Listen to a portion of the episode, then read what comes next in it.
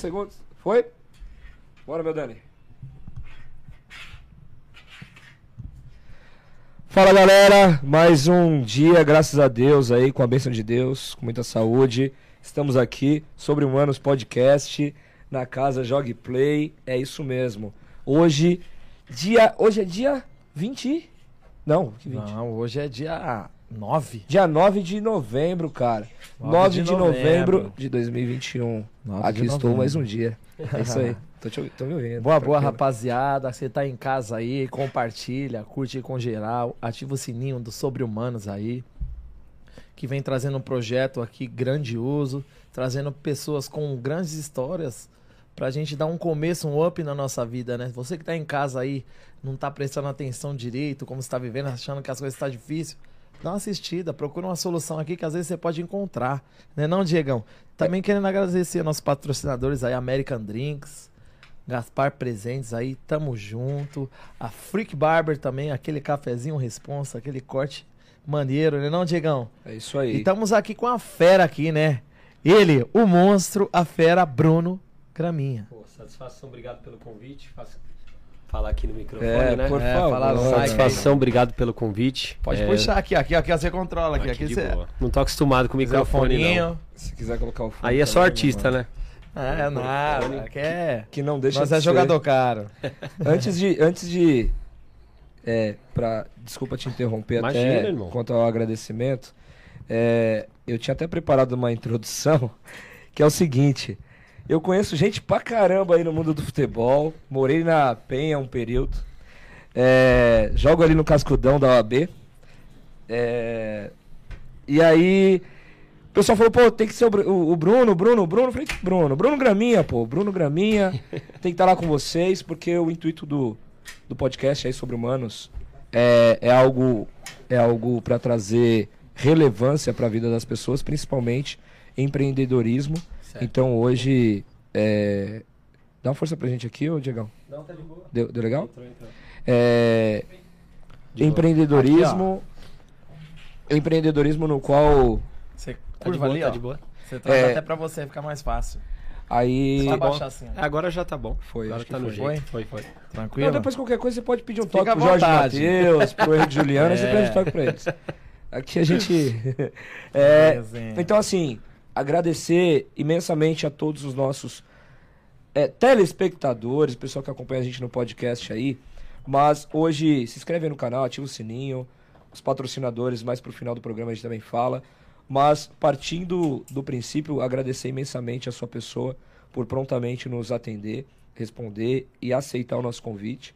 Não é, sei que não é fácil a vida que tu leva aí é, cotidianamente, pelas coisas que você faz, família, trabalho, futebol. Dizem que você é zagueiro, né? Dizem. Zagueiro, é melhor não falar disso, que é uma responsabilidade grande. A galera, você joga bola? Eu falo, vamos jogar junto pra ver. Deus me livre, eu tenho medo. Já perdi minhas duas rótulas aí, cara, por causa de zagueiro. Esquece. Ah, esquece. Mas é isso, galera. Hoje com a gente aqui, Bruno Graminha. Satisfação. E ó, eu sempre gosto de apresentar, começar falando uma parada que é uma filosofia de vida minha que as pessoas precisam começar a amadurecer. A gente só dá valor para aquilo que é importante pra gente. Então a gente arruma tempo porque é importante. Tem que arrumar. Aqui é importante pra mim porque é um propósito pessoal de vida minha de conectar pessoas, falar um pouquinho da minha história, da minha trajetória, poder aí ajudar a galera de alguma forma, a galera que tá tentando empreender, que às vezes tá perdida, o cara fica, pô, mas o que que eu faço? Eu não sei por onde eu começo. E o segredo é começar, porque depois você tá na roda gigante, tudo vai acontecendo. Agora, enquanto você tá lá embaixo, parado, você fica só olhando os outros se movimentando e a vida não acontece. Então é começar, dar um passo, ter um sonho, tem que correr atrás. E é falar um pouquinho aí do que eu aprendi a fazer de melhor, que é vender roupa Top. e conquistar sonhos aí em função da minha roupa. Top. Eu tenho. Pô, eu, eu acho que hoje vai ser praticamente uma. Uma. Pô, como que é o nome daquela parada? É, só eu que vou fazer pergunta, porque eu já fiz faculdade de administração, fui convidado para montar a marca do Fábio Carilli. Grife, Hoje vai ser um workshop, Carilli. então um é, workshop, É, né? workshop. Hoje, hoje esquece. Pessoal de Work, casa aí, esquece, que, quem, tá, quem tiver na live também, vai ser um tete a tete aqui. Daniel, fica, fica de boa, é desliga lá. aqui. Mas agradeço e assim, É, diferentemente de algumas vezes é, que nós começamos aqui o podcast, eu queria que você já apresentasse o que o Bruno Graminha é hoje, o que a marca Bruno Graminha é hoje, né? Onde você tem loja, é, para depois a gente trilhar o caminho que você fez para chegar até aí. Resumidamente, eu comecei, eu sou advogado, 32 anos, tenho um filho de 11 anos de idade, Luiz Davi, até um beijo para minha família, Top. meu irmão gêmeo, Thiago, meu pai e minha mãe. E eu comecei é, no ramo da roupa fazendo faculdade de Direito. Porque eu descobri que eu ia ser pai muito novo e comecei a fazer da roupa uma renda extra para poder pagar a pensão do meu filho e não deixar nada faltar. Era um projeto meu de fazer a primeira festinha dele, e assim as coisas foram evoluindo. Top. Quando a coisa aconteceu com a BR Store, foi no, na garagem da minha casa. Que daí eu peguei as, umas roupas que eu já tinha, já ia vendendo, né? E quando eu fui ver, eu já tava com umas cinco malas de roupa. Eu juntei com um sócio meu, que na época ficou sócio por três anos, da BR Store, que é a primeira loja multimarca Sim. que eu tive, que foi quando tudo começou no, no meio da roupa. E eu falei, vamos montar uma, uma, um brechó, né? Um bazar de roupa e vamos começar a acelerar. E esse bazar deu muito certo, que as coisas começaram a acontecer. Eu comecei a vender bem até no final de semana. E eu falo como nada é fácil. Nós fizemos na época 20 mil panfletos, né? Eu e ele de mochilinha nas costas, fonezinho de ouvido, passamos Caraca. na PEN inteira panfletando, porque eu falei, vai dar certo. Na época a panfletagem era uma parada que funcionava. Hoje, infelizmente, não é, funciona mais. Hoje era é um digital. Marketing, né? Então nós somos ali bom. no chinelo durante uma semana. Graças a Deus eu posso até falar em números. Nós vendemos 16 mil reais no final de semana para quem não tinha nada. Que top. Então era uma sexta, sábado e domingo dentro da garagem da minha casa. E chamando os amigos, vinha a galera até por conta da panfletagem, às vezes fuçar, caroçar. Sei. E alguns acabavam comprando tal.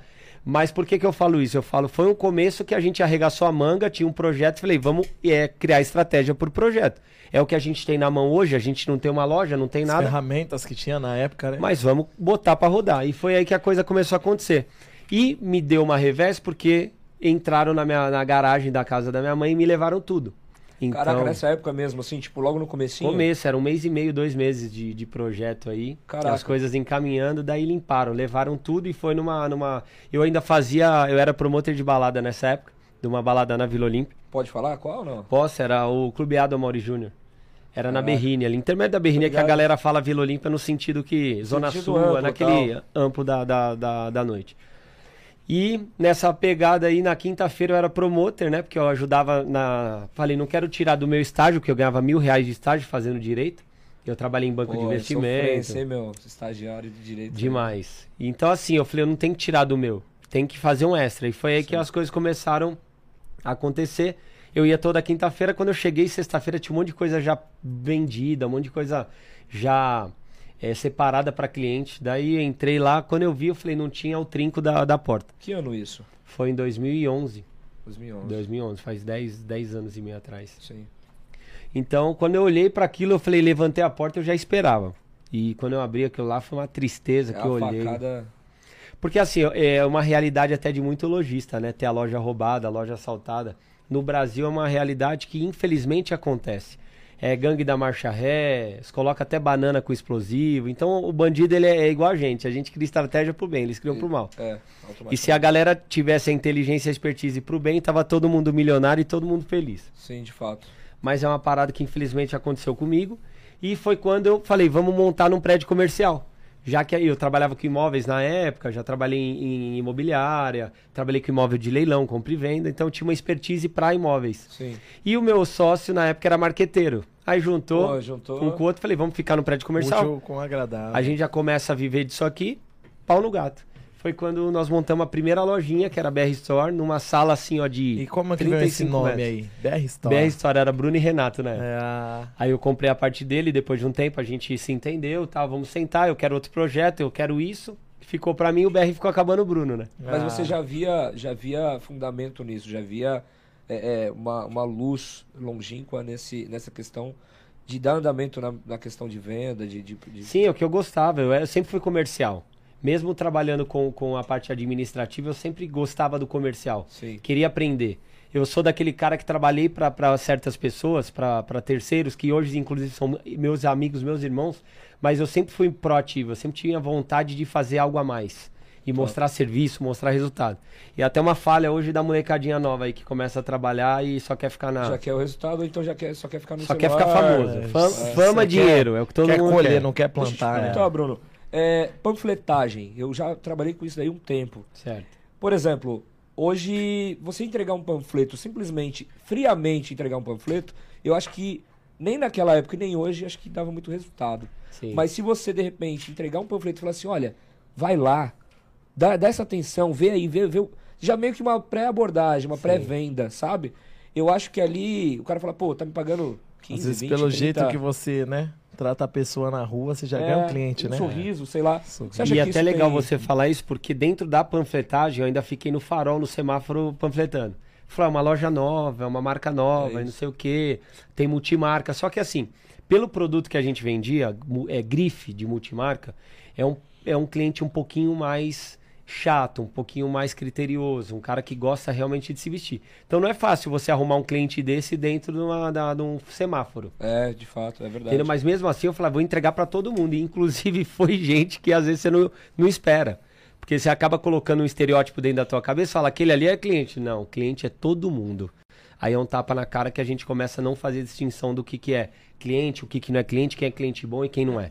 O melhor cliente pra mim é o cliente que te que chega na tua loja, compra, sai satisfeito, feliz da vida. Esse é o melhor cliente. Mas aí, por exemplo, né, já nessa época você já tinha Uhum. essa visão de atender todo o cliente como um potencial. ah, Futuramente. É um cliente poten- potencial, assim. Por quê? Hoje eu entro, ou você entra em várias lojas, Aham. aí dependendo da roupa que você está vestindo, pô, não, não vou atender. Sim. Então o que você quer? Tá tudo bem? Ou então nem quer, ó, sua vez. É, a- é a sua vez. Sim. Ó, sua vez. Então, tipo, já nessa época, eu queria que você fizesse uma, essa evolução. Já nessa época, até hoje. Porque, de repente, hoje, lá no Tatuapé ou em Goiânia, depois eu queria que você falasse um pouquinho disso, Certo. né? A gente vai fazer essa evolução. Aham. Mas, é, você como vendedor primeiro e hoje como empreendedor, proprietário, é, o que você fala para as pessoas que trabalham para você, né? Nesse Sim. tipo de relação. Porque, às vezes, o cara que tá de chinelo é o cara que mais vai comprar. É o que eu sempre falo pra galera, até pros meus funcionários, pra galera que convive no meio comigo, eu falo: Deus às vezes é vestido de mendigo e a gente não dá moral, É. a gente não se antena. E o teu melhor cliente não é o cara que tá bem vestido. Às vezes é o cara que tá mal vestido querendo gastar 5 mil reais de roupa e você tá pensando que ele, que ele É, não vai gastar. Como já aconteceu várias vezes, eu tenho infinitas. é, infinitas inf- é, Situações. histórias, situações da galera que vai fazer uma compra, às vezes, de uma forma mais humilde, o cara não dá moral. Como já aconteceu comigo até numa compra de um carro, enfim. Eu tinha um Fiesta na época e eu fui comprar um carro, ia trocar por um Elantra. Daí eu cheguei, o cara Caraca. olhou assim, tipo, eu falei, tem um Elantra? Quanto que é? O cara, só um minutinho. Chamou uma menina lá, a menina nem sabia atender, tipo assim. Você via que era o gerente e tal. Então, são situações que eu, como comerciante, eu sempre tive uma criação muito decente. Não fazer distinção entre, entre pessoas, tratar todo mundo de forma igual, porque é o que a gente acaba levando da Verdade, vida. É o que a gente é, né? Então é berço. Primeiro de tudo é berço. Sim. E depois você vai apanhando do comércio, você vai ficando um pouquinho menos malandro, um pouquinho menos desumilde. Né? Então, automaticamente, a tua humildade vai crescendo quanto mais você apanha. Porque você vê que o que era bonito né, realmente não é bonito, o que era top acaba não sendo tão top, quem se mostrava ser o cara top não é. Então você acaba dando valor para determinadas coisas. Mas eu sempre prego o quê? A galera, quando entrar na minha loja, independente de quem for, atendimento é igual para todo mundo. Caramba, que top isso. Não importa quanto Pessoas de são dinheiro pessoas, você tem. né, mano? Pessoas são feitas para ser amadas, objetos são feitos para ser usados. Essa é a filosofia. Caramba, que top. E aí, e aí dentro disso daí eu acho incrível porque, é, independente se é loja de roupa, Sim. uma loja de automóveis, mas quando você começa a tratar pessoas com essa distinção, você esquece um pouco, ou não tem o berço, que é o que você falou, o berço, a gente fala de cultura familiar Sim. também, essas questões.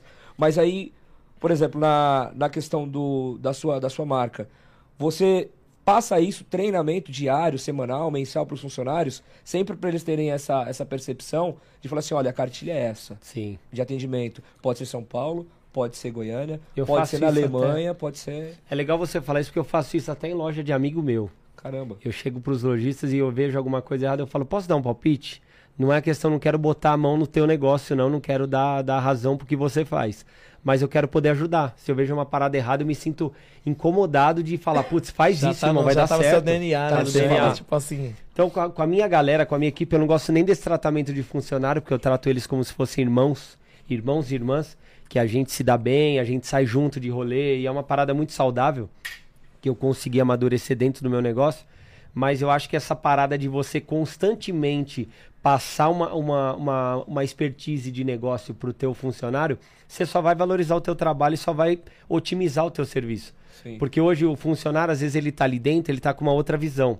Daí você tá na rua, reunião atrás de reunião. Hoje você conhece de A a Z, faz uma reunião com, com um empresário, o cara fudido, a cabeça lá no céu. Você acaba aprendendo todo dia com as pessoas. Então você tenta transferir isso pro teu negócio. Então hoje, até pelo, pelo nível de relacionamento que eu tenho com determinadas pessoas, agregou muito pro meu negócio, pro meu comércio. E eu tento passar isso pras pessoas para que a gente evolua não só como comércio, mas como, como ser, humano. né?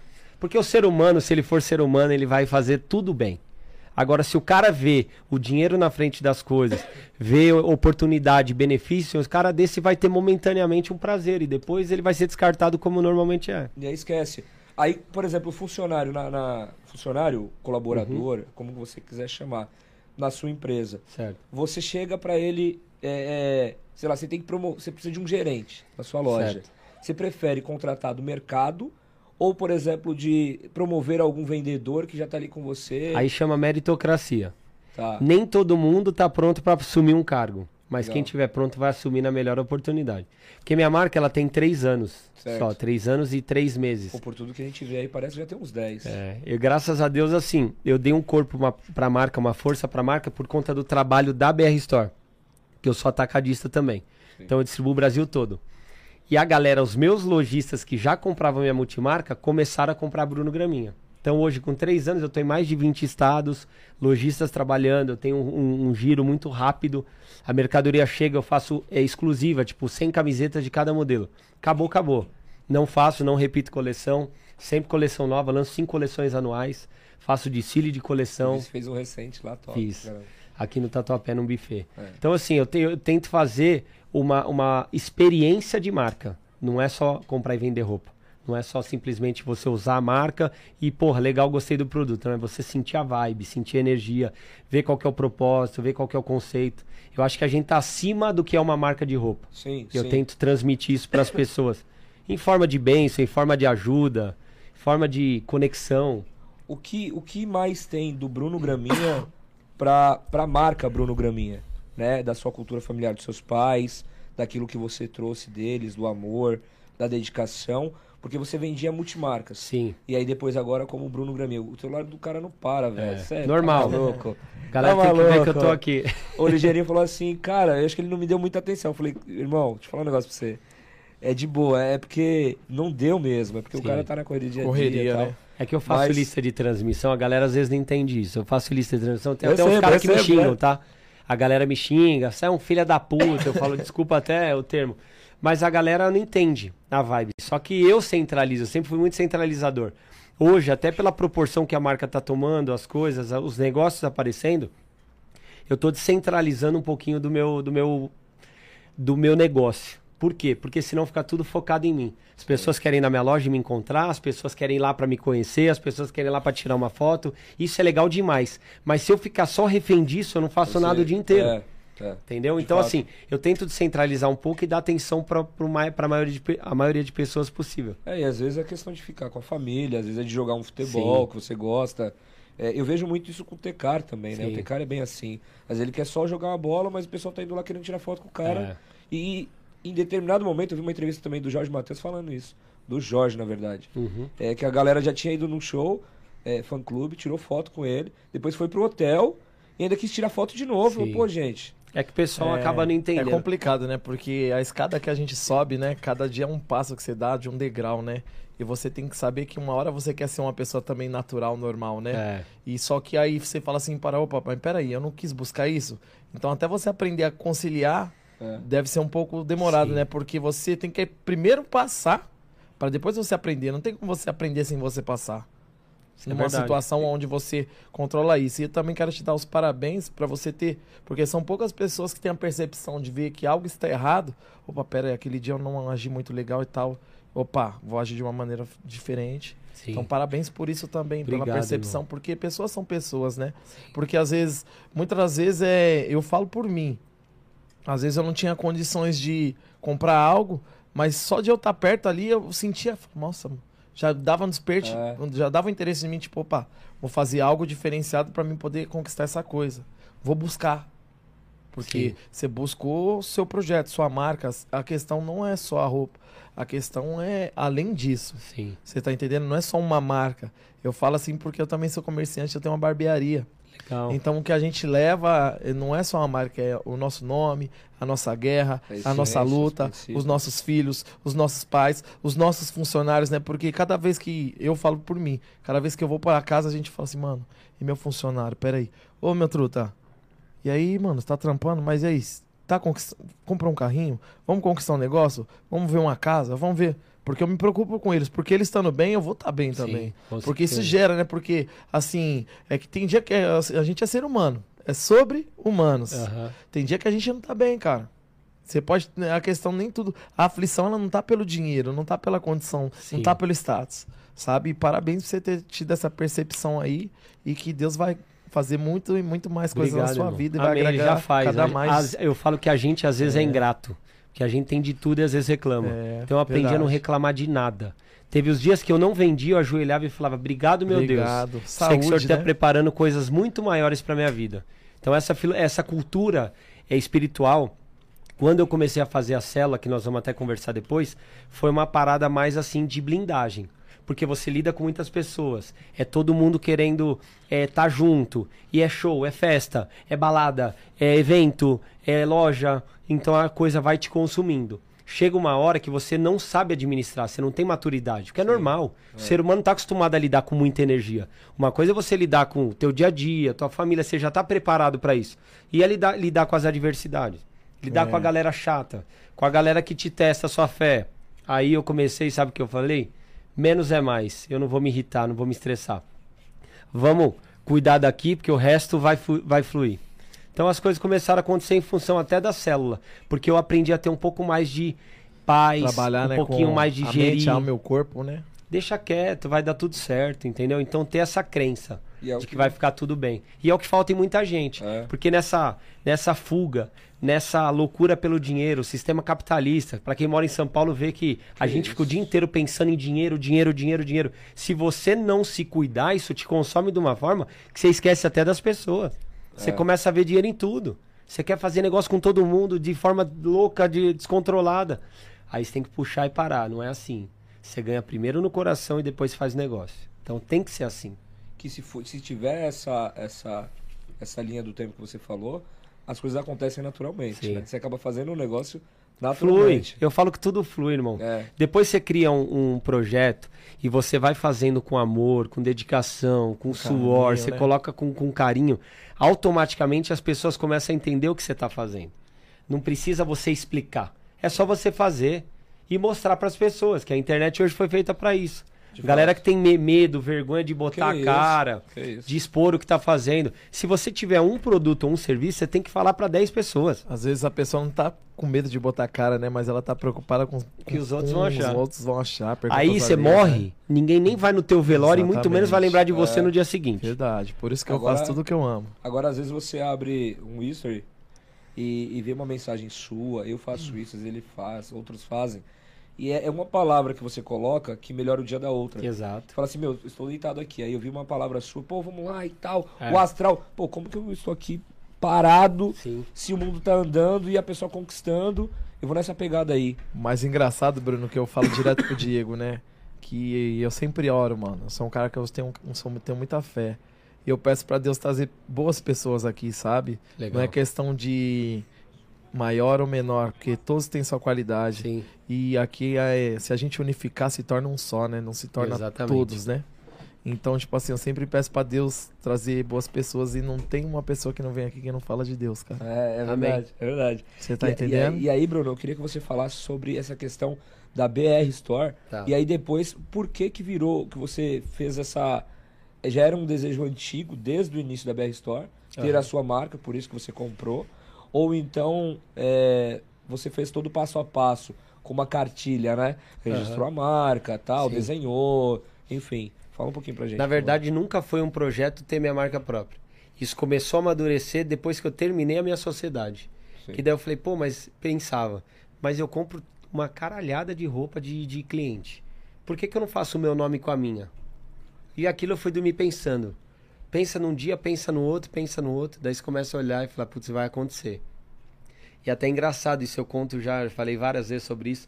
Mas quando eu decidi colocar meu nome, né, Bruno Graminha, na minha marca, e decidi criar uma assinatura por conta da, do Sim. logo e tudo mais, até vou fazer um parênteses, o logo da minha marca é uma coroa, né? E a Sim. gente, quando fala de Deus, eu falo, a gente prega sobre Deus, mas você tem que é, acreditar naquilo que você fala. Então a minha coroa, ela é literalmente assim. Porque em sinal de devoção, quando você abre a mão para falar sobre Deus, você faz assim. Em sinal de. Quando você abre a mão, o braço, estica o braço, você não abre assim, nem assim. Não, Você abre assim. É. Então foi uma. A coroa foi simetricamente pensando, pensando nisso. top. Então, onde tem Deus, ninguém tira, ninguém Não, quebra, ninguém O que é separa. do homem, o bicho não come. Exato. É e as coisas foram começando a tomar corpo. Eu comecei a amadurecer. Eu falei, putz, eu vou botar minha marca.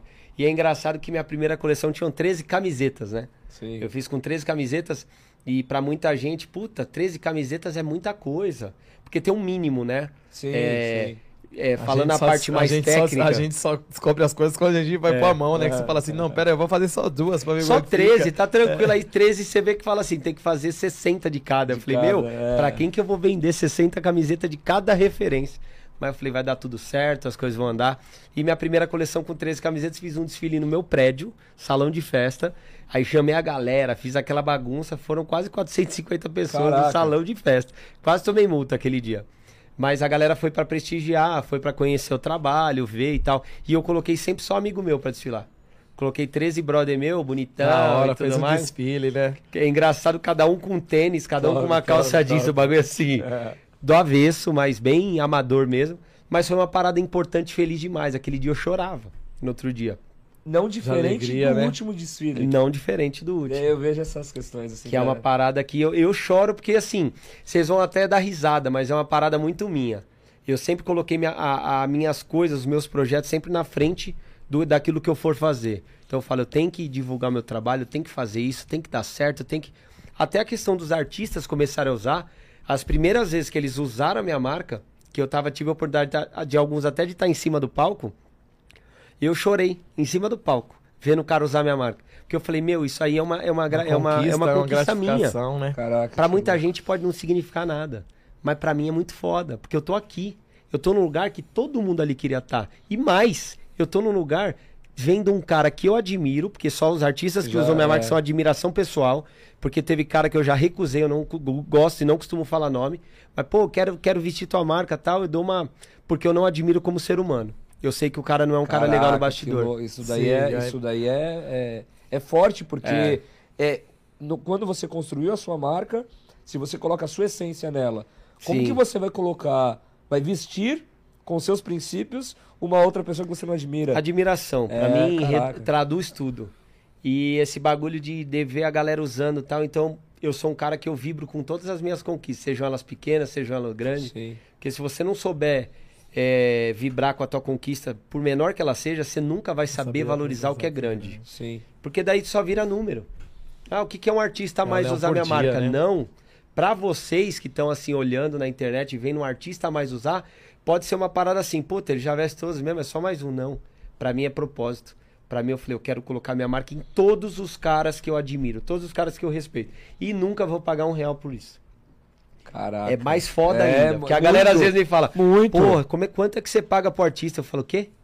Quanto eu pago pro artista? Se eu te mostrar minha lista de transmissão, minha, minha, meu WhatsApp, minha lista de WhatsApp, o que eu tenho de relacionamento com produtor, empresário, holding, assessor, toda a galera de produção de equipe, que é o que hoje me dá moral. Que é o que faz acontecer o negócio, faz na acontecer. verdade, né? Eu acabei de postar, inclusive, de um cara, que é o Charles, até acabei de, de repostar ele, pra você ver.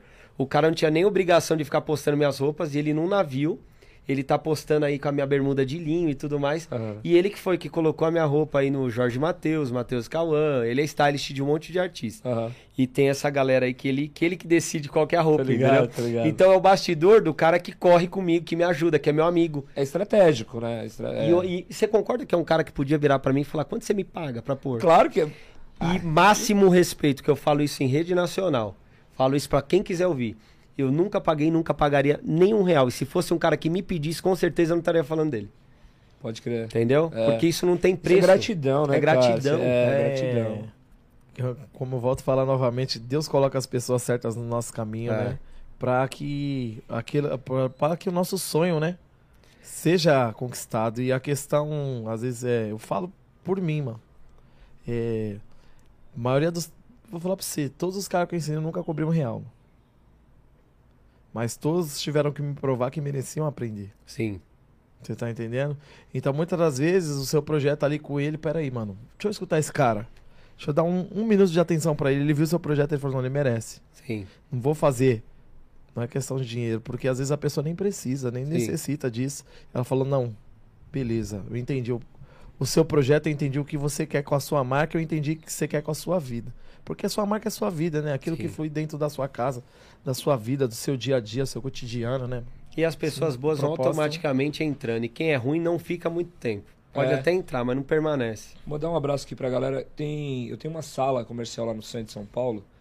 E o Alex William ele tem um restaurante lá. Legal. E aí tinha uma moça falando que admirava o seu trabalho, só que não falou Bruno Graminha. Falou, não, porque o cara acho que tá querendo- ele quer me ajudar, eu não sei o nome dela. Eu estava almoçando. Aí ela falando, não, porque isso e tal, comentando. Lá no Tatuapé, porque ele é novo, tem a minha idade. Eu falei, aí falei, moça, você tá falando do Bruno Graminha? Você conhece o Bruno Graminha? Aí já começou, e o rapaz do restaurante, que é o Alex, e essa moça, falando. Então ela frequenta lá a sua loja, já foi Que lá legal. algumas vezes. E aí estão aqui na live, ma- mandar um abraço pra eles. É, e essa evolução, quando você registrou a marca, Bruno Graminha, é, foi o que seus pais falaram, seus amigos, assim, que acho que deve ser uma coisa muito louca, né, cara? Assim, quando a, a, a Bruno Graminha veio, o trabalho já estava sendo feito. Sim. Então eu já tinha uma, um, Uma eu licença tinha um respeito da galera do meu ramo, do segmento de multimarca. A galera já conhecia a minha multimarca pelo trabalho que eu fazia. Certo. Então foi uma coisa mais fácil. O problema foi lá atrás, quando eu comecei com a BR Store. Que, por exemplo, eu alugava a sala comercial, né? Que eu tinha montado a loja. E minha mãe passou até na, na, na, pras do, pra dona e pro dono da sala, que eram amigos da família, e falou: se um dia meu filho não pagar, você pode deixar, você me avisa que eu pago. e eu nunca soube disso. Eu fui saber isso depois, dois anos depois. Virou fiador E ali só. Só de, off. só de palavra. Off, é. Então é uma coisa assim que é, você acaba é, sofrendo junto. Porque ter pai e mãe, eu sou pai, você é pai também, você vai entender o que eu vou falar. A gente sofre pela pela para não ver os nossos filhos passarem dificuldade, passarem perrengue, passarem aperto. Sim. E eu entendo hoje o que minha mãe falava. Porque minha mãe falava assim, pô, se ele não der conta, fala com a gente, porque meu filho nunca vai estar desamparado. E até hoje dentro da minha casa é assim. Eu sempre tive uma família muito sólida, muito próspera, próxima, tudo junto. A gente sempre fez muita coisa junto. E eu tenho irmão gêmeo, né? Sim. Então é difícil ter uma. é, não ter uma sensibilidade, não ter um amor muito forte por um irmão gêmeo. Eu acho que é humanamente impossível. Caraca, meu. Porque eu e meu irmão, a gente é muito ligado. Tava com ele agora. É. Tava aqui na Zona Norte. com Um o abraço. Thiagão. Você é louco. Thiago. Aquele espaço, tá ligado que eu jogo na meia ali, moleque? Ó, ó, só depois você... Não é, porque é nome. não é porque é meu irmão, não, mas é um cara fora de série em todos os sentidos. É um cara que, além de ser meu sangue, eu respeito e admiro demais. Top. E a gente faz negócio junto e não mistura as coisas, tá? Que é o mais importante. Família é uma coisa, família é outra família, negócio é mesa de negócio. Top. Se eu fizer com você e com meu irmão, vai dar na mesma coisa. Você concorda que a maioria das empresas familiares, lógico que não é o caso de vocês, porque Uhum. Cada um tem o seu negócio, quebra porque mistura, Sim, não tem a parte administrativa. E, por exemplo, seu irmão, sei lá, qualquer outra pessoa fala assim: ah, me dá uma camisa aqui, me dá uma calça aqui, sim. ou entra com essa ação. No caso dele, advogado. É, acaba quebrando por essa falta de administração. Como que foi essa construção para você, logo no início, de, da- tanto da multimarca como da, da, da, da Bruno Graminha? Eu sempre fui muito sozinho, assim, nos meus negócios. Eu nunca deixei ninguém entrar e palpitar. Que eu sou aquele cara meio teimoso, sabe? Sei. Ah, o que, que eu faço? Daí você me dá a ideia da ideia, eu falo, não, vou fazer do meu jeito. E sempre foi assim. Hoje eu tenho até um pouco mais de percepção de ouvir, de entender, de buscar alguns pontos de vista, mas foi o que deu certo. Sim. Eu fui teimando, teimando e teimando e teimando e falei, vai dar certo, vai dar certo. Porque eu tenho uma, uma parada minha que eu falo, putz, isso aqui é acredita. assertivo, isso aqui vende. Sabe um tino comercial? Sei. E uma parada assim um pouco mais forte de falar, isso aqui vai virar. Isso aqui eu não sei, mas isso aqui eu tenho certeza. E as coisas sempre foram do meu jeito, pra falar um pouco a verdade. E depois eu comecei a, a colocar sócio e tudo mais. Né? Hoje eu, na- lá em Goiânia também eu tenho um sócio, que é um cantor e compositor respeitadíssimo, que é um, um irmãozaço de 10 anos. E hoje tá fazendo história na composição. Queria até mandar um beijo pra ele, Bruno César, que é um cara que tá acertando música atrás de música. É, esse aí Canta tá. um pedaço chama de uma Bruno dele, César. então. Paradigmas, Coloquei- Ah, Jorge Matheus, Mentira, paradigmas. Não Me Arranha, Top, Gustavo top, Lima. top. Então tem várias, várias. Mas É um- correu. Falei, canta um pedaço, você correu. E o problema é que se eu cantar, eu enfeio o trabalho dele. que Eu tô enaltecendo o trabalho dele. Deixa eu vender roupa, deixa ele cantar. Cada um com E seu fala talento. pra nós né? aí, Bruno, como é que foi aí na sua infância, o bairro que você nasceu aí? Fui como é que foi essa nascido- transição? aí? Nascido e criado na Zona Leste. Fui na Penha a vida toda. Hoje eu moro no Anália Franco, que é do lado da minha loja, né, no Tatuapé. Mora mal. Moro, moro bem e me dou o luxo de morar bem, porque a gente É tem, isso, que, tem é que isso. viver e tem que usufruir do que a vida dá pra gente. Eu, ó, eu faço, como alguns podem reparar, faço sócio do Mano Brown, né? Aí eu chego no condomínio onde eu moro, morei muito tempo no Jardim Brasil, Aham. periferia da. Zona Norte de São Paulo. Aí as coisas, a gente trabalha, luta pra caramba, como Sim, no seu sim. caso. Aí hoje eu moro num condomínio Legal. legal. Favela venceu. Favela, tipo, tipo isso aí. Mas, mano, aí, rapaziada, não, porque o Diego sumiu porque mora no Cidade Maia, mora no Ceará. E é isso que você tá falando, tem que dar o luxo de, de usufruir daquele, Sim. do, do suor que você passa e passou. E é isso, eu falei num tom de brincadeira até de mora mal. Eu falo mas isso é com o maior mesmo. prazer. Prosperidade é, isso. bom pra todo É mundo, pra minha vida, pra tu e pra todo mundo. Mas ninguém tá sujeito a pagar o preço pra É, ter prosperidade. Entendeu? Paga, Então, seu- o, paga o boleto do seu paga o condomínio. boleto, é. Paga meu boleto e mora comigo.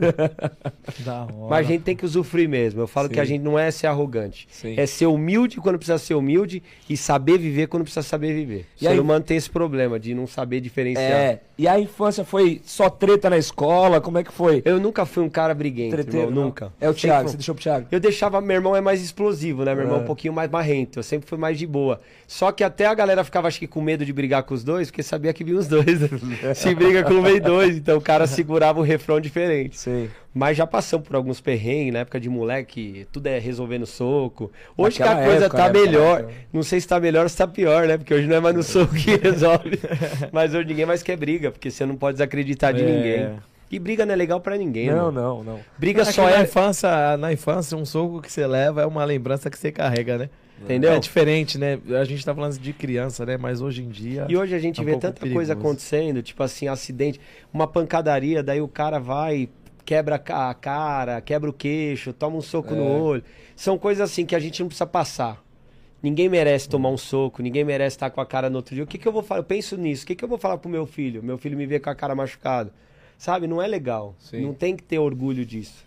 Até a galera que gosta de brigar aí tem que repensar a vida. Porque o legal é fazer amizade. É o que É eu falei, louco. eu, eu pratico há alguns anos boxe. Aham. E aí o professor falava assim: quem luta não briga. Sim. São coisas distintas, esporte e tal. E eu ficava, no começo era difícil eu entender essa parada. Aham. Eu sempre arrumei muita briga no futebol, né? E até porque você tem essa segurança de que eu sou foda, eu bato. É, é isso, é isso, é isso. Aí, é, na escola, mas aconteceu alguma situação entre você e seu irmão, por exemplo, de você fazer alguma coisa? Tem um meni- dois meninos que jogam no time lá, não, não no Cascudão, é outro time, é o Timão e o Tatu. Não são gêmeos, mas pare- se parecem muito. Nós estávamos jogando um dia na Várzea, e aí um tomou amarelo, e aí esse mesmo cara que tomou amarelo foi tomar outro amarelo. Aí a gente falou, não, não, não, não foi ele não, o juiz foi lá e deu amarelo pro outro. Então, tipo assim, o mesmo cara tomou dois amarelos e continuou no jogo. Sim. Então, tipo assim, na infância, na escola, pra passar um pano pra cada um, se os dois corriam sempre juntos, assim. Sempre corremos junto, eu meu irmão. Até, e os dois nunca foram de arrumar treta. Então não Sim. tinha esse negócio de um correr e um sobrar pro outro. Tinha essa parada legal de jogar bola. Eu sou zagueiro, eu era camisa 3, meu irmão era o Sim. 10. Daí quando a gente jogava com alguns times e tal, o que, que eu fazia? Meu pai colocava, porque meu pai era o técnico, Ah. colocava meu irmão com a 3 e eu com a 10. Então ninguém sabia mais quem era, porque meu irmão era, meu irmão era o. era o artilheiro do campeonato, então a galera chegava mais duro nele. Quando eu olhava, eu falava, mas cadê o, o 10? Não é o 10. E meio que confundia a cabeça da galera, mas era uma vibe gostosa. Da hora. Não, De se conectar assim, eu e meu irmão numa pegada de bagunça, de brincadeira. De, Ixi, já tem, tem história pra cacete, mas história positiva. Tem umas que não dá pra falar, tem umas Fala que dá aí que dá pra falar. Falar só pô. nos bastidores. Ah, assim, é... Que eu me lembre mais, porque isso aí acontece mais na época de escola, né? Sim. Então eu já joguei campeonato que ele tava machucado, contra de Pode escola. E daí o cara, mas pô, você é destro, o outro era canhoto. É um Sabe, bidestro, Não, você confundiu. Então são coisas que é saudáveis, sabe? De É. uns fazer pelo outro, um se passar por outro num rolê, numa balada. As namoradas, Com aquelas gatinhas que o cara tava de olho, meu irmão tava de olho, eu fui lá e fiquei. e eu fiquei como o Thiago, né? Que já tinha abertura. Mas Nem- você desenrolava mais que ele na ideia? ah, eu, eu vou te falar uma parada. Não tem quem desenrola mais e menos. Tem quem ficou mais tempo solteiro e quem ficou mais tempo casado. Meu irmão tá 11 anos com a minha cunhada. Tá. Então, um cara fora do mercado. Ah, é. Eu já Ah. tive alguns relacionamentos. Então, eu fiquei um tempo solteiro, namorava. Solteiro, namorava. Então, eu tive um pouquinho mais de... Um oportunidades. pouquinho mais de números. E fora que agora também, no, no mundo sertanejo aí, nas baladas da vida, pô, aí você. é, não sei agora, você está casado, tá Agora tô namorando. Mas Namoro antes de estar namorando, dava pra dar uma. Ah, é bom. Tudo é bom. pouquinho. Eu falo que tudo é bom desde que você queira, né? Sim. É bom namorar desde que você queira. É bom estar solteiro desde que você É. queira. A gente vai cansando um pouco. É. Porque fica tu... é tudo a mesma coisa. Acaba sendo igual. Então hoje ter alguém que tá do seu lado, que te respeita, que te fortalece, porque os dias ruins chegam, assim como os dias bons. E no dia ruim, quem tá do seu lado? Então eu sou muito grato às pessoas que me ajudam no modo geral. Eu tenho uma namorada foda. Da hora. Entendeu? Uma mulher que tá do meu lado em tudo, uma mulher simples pra caralho. Então eu sou grato pra cacete pela minha vida, né? Por ter um filho maravilhoso, perfeito, uma família boa, estruturada, uma namorada parceira que corre comigo. Isso tem essa percepção que é muito louco, porque não adianta falar assim, ah, a mulher foi feita da costela do homem e tal, mas parceria mesmo, acreditar você no sonho dela, ela no Sim. seu sonho e viver juntos assim. Sim. Porque aí você consegue construir. Porque independente se ela chegou na sua vida quando o Bruno Graminha já tem uma marca e tudo mais, E nem mas é outra história. É. É, é a história Ela pegou, de... e é engraçado que ela pegou o comecinho da minha história com a Bruno Sim. Graminha. Eu tinha BR Store já há um tempo, sempre tive assim é, um, um- um nome no mercado, até no meu mercado, já conhecia muita gente, porque eu sempre fui muito comercial, sempre fui muito da rua. Eu brinco que eu saio mais do que muita gente dorme, porque eu tive esse, esse hábito noturno de sair de rolê, e foi o que me agregou. Foi onde eu tive moral, onde eu tive credibilidade. E hoje meu público melhor é da noite. Caraca, E até é legal dela entender isso, porque é difícil pra uma mulher administrar. Pô, muito difícil. meu namorado tá na noite, meu namorado tá no meio de bebida, mulher bonita tal. Mas é uma parada que, assim, faz parte do meu, do meu estilo de vida. É uma pegada que, pô, eu saio, desenrolo, conheço pessoas, Sim. conheço a galera, a molecada no outro dia. E é engraçado que eu testo, né? Porque o cara me conhece, daí o cara olha assim pra mim, ô amanhã então eu vou na sua loja. Eu falei, você não tem palavra, você é igual a maioria que eu conheço. Aí o cara já, puta, eu vou amanhã. E daí o cara se condiciona aí, entendeu? É, não, aí já se amarrou. Eu jogo no gatilho do mental do cara. Fala, você não tem palavra não, velho. Igual você eu conheço um monte.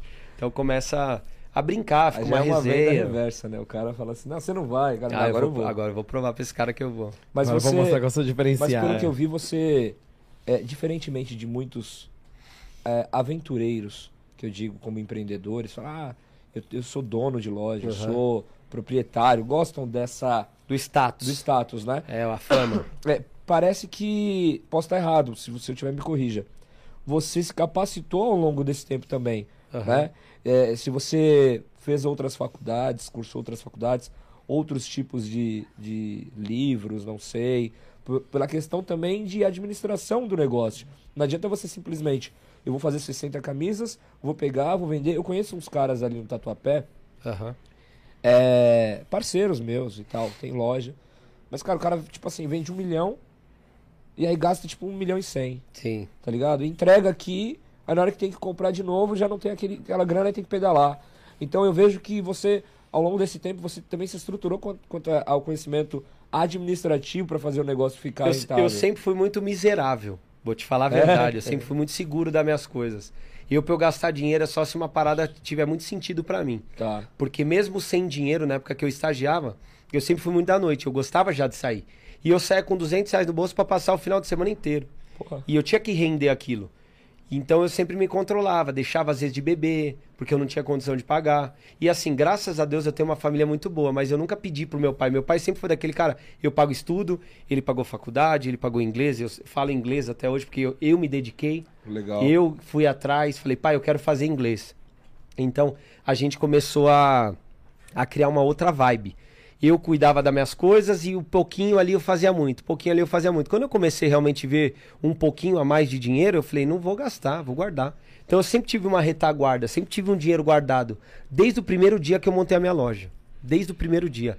Eu falo isso com o maior prazer do mundo. Porque eu tinha um sócio que sempre gastou demais. Sim. E eu era o oposto. Eu era o cara chato. Foi um dos pontos que você também decidiu depois? É, Abrir mão? é, é. Não, é só até hoje. Não, não, não, tô dizendo da sociedade em si. Não, não foi nem isso. Não, não- foi não. ponto de vista diferente e de forma saudável ele queria viver outra parada, montou pôr de gasolina. Porque hoje enfim. você tem sócio, né? Tenho, tem um sócio em Goiânia, né? Mas aí, de repente, as ideias, elas, elas. Não que pensar diferente seja ruim, é sim, até bom. sim, sim, é bom. É construtivo. Mas é mais na questão mesmo de, de visão de negócio. Sim. Pô, não adianta eu, advogado, eu tenho um sócio que também, beleza, no escritório meu só é advogado também. Mas administrativamente, porque o escritório também precisa dessa questão, Sim. entender como, como no, no geral, e às vezes você não tá na me- mesma vibe. É a vibe que muda. Porque um time de segunda divisão é igual uma sociedade. Você tem que lutar, lutar todo dia pra subir pra primeira. É. E muitas sociedades se desfazem porque quando sobe pra primeira divisão, como é que muda a vaidade? Como é que tá seu ego? Ah, já quer. O que, que você pensa? Porque quando não tem nada, irmão, qualquer amor é amor. É. Quando tem um pouco, cadê? Então, assim, o problema de muita sociedade, que não foi o problema da minha, porque eu não tive problema algum, foi questão de, pô, eu não quero mais viver isso. Legal. Quero correr pro outro Sonhos lado. diferentes, né? Então tá aqui, a sua parte tá aqui. Deus te abençoe. Até hoje a gente é amigo e tudo mais. isso então isso é tem- essencial, né? Eu nunca tive problema com ex-namorada, com ex-sócio, com ex-amigo. Se o cara é um cara decente, é um cara bom, ele vai correr comigo e vai estar comigo pra tomar uma breja. Até Agora, hoje- se não for, nunca mais vai Mas você estar. acredita em ex-amigo? Ex-amigo é uma vez só. Entendeu? Se o cara tem princípio próximo do meu, é meu brother. Se não, se for me... Eu sou do tipo do cara, mano, eu não faço apologia a nada. Mas uma parada que me consome o tempo inteiro é nego fazer coisa errada. Então, se eu sei que o cara faz 1% de coisa errada, não anda comigo. Pode crer. Eu te respeito, eu conheço de A a Z, mas não anda comigo. É uma parada assim, forte minha. Que eu Diga sempre aprendi a andas, que trabalhar. Eu direi quem tu és, né? Sempre aprendi a trabalhar. Não vou recriminar ninguém, jamais. Ando com todo mundo, mas sei quem é pra estar do meu lado. Legal. Então, assim, é uma pegada minha. Então, a minha sociedade foi muito fácil de, de se desfeita, ser desfeita.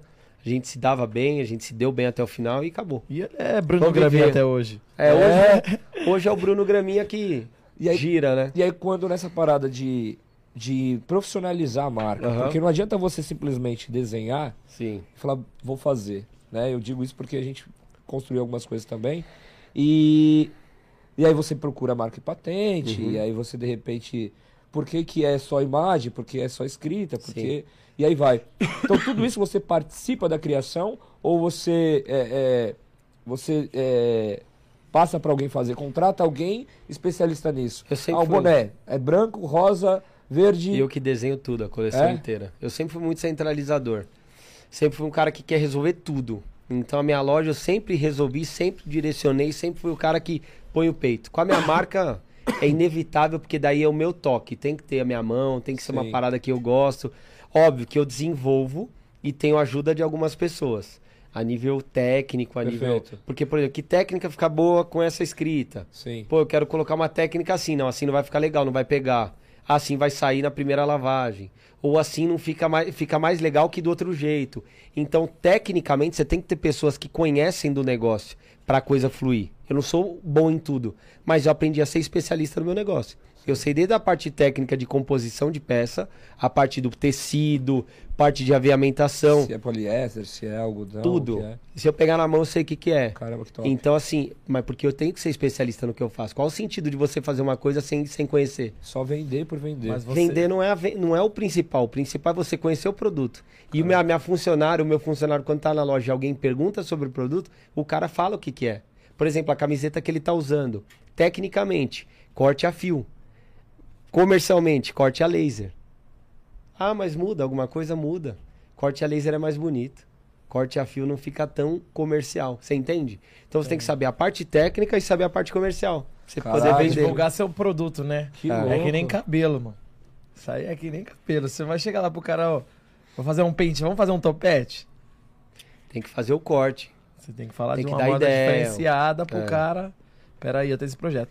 Mas ali, na, no decorrer ali que você foi crescendo, você já tava, tipo assim, fazendo algum curso, alguma parada pra você já, tipo. Você fazer roupa é uma coisa, você Aham. administrar é outra. É outra. Você tá ligado? Porque você tem que ter uma, uma grande percepção, uma grande sabedoria. Peraí, eu tenho que saber o que eu tô fazendo, não fazer aquilo que eu imagino. Sim. É diferente, assim, na, né? na parte Você pode admi- ser, tipo assim, você pode ser bom na parte, pô, corta aqui, não Sim. desse jeito, qual? Que nem você falou, você explicou, não. Não, isso aqui não é. Não, mas vamos procurar, vamos chegar nesse lance aqui pra roupa ficar perfeita, porque você sabe o que você tá fazendo. Sim. Mas na administrativa, se você não tiver um, um estudo, eu acho que dificulta. Quando você é sozinho, você Não, começa a repensar. Não, tá de boa, tá de boa. Energético. Tá de boa, tranquilo. Quando você é sozinho pra tudo, você é tua empresa. É. Segura que o filho é teu. Aí você tem que aprender. Ou na raça, ou tomando pau, ou vivendo as coisas. Eu sempre fui um cara fuçado. Eu posso falar que eu não tô na parte que eu gostaria de estar. Profissionalmente falando. Da forma profissionalizar minha empresa, de uma forma 100%. Padrão, né? A gente sempre tem que aumentar. Só que daí envolve o quê? Putz, não é o time. Calma, que ainda não é o. É um. Tem custo. Então você acaba colocando o que, que é principal, o que, que é essencial. Eu vou colocar isso daqui porque eu preciso. Ah, isso aqui é o que eu quero. Não, não, vamos para esse lado aqui.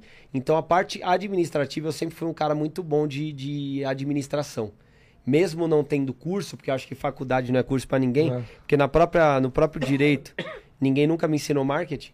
Verdade. Entendeu? Não tem nenhuma matéria de marketing. Eu aprendi marketing na, na raça, fuçando, indo atrás do que dá certo, tendo expertise de negócio de olhar, putz, esse cara tá fazendo desse jeito, deu certo pra ele, eu vou copiar. Vou fazer essa forma, gostei do que ele faz. Todo dia a gente ama- amadurece. E a era digital, é, eu sigo pessoas aqui que eu, graças a Deus, tenho como referência. Pessoas assim, referência no que elas fazem. Que vai agregar pra você. Agrega, né? porque eu olho qual é o sentido de seguir 10 mil pessoas. Pra mim não tem sentido nenhum. Eu tenho que seguir se for meu amigo, se for uma pessoa i- interessante. Se for alguém que olha e fala, puta, eu gostei do que ele faz, como ele põe a. a- como ele posiciona, como ele fala.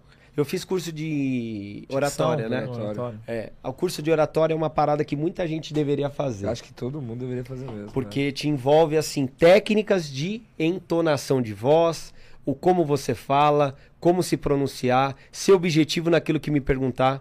Porque a pior coisa é quando você pergunta alguma coisa e a pessoa rodeia, rodeia, rodeia, rodeia para depois responder. Então tentar ser o máximo, o mais objetivo possível. E o curso de oratória te dá uma técnica de você, como você prender a atenção dele, como prender a tua atenção.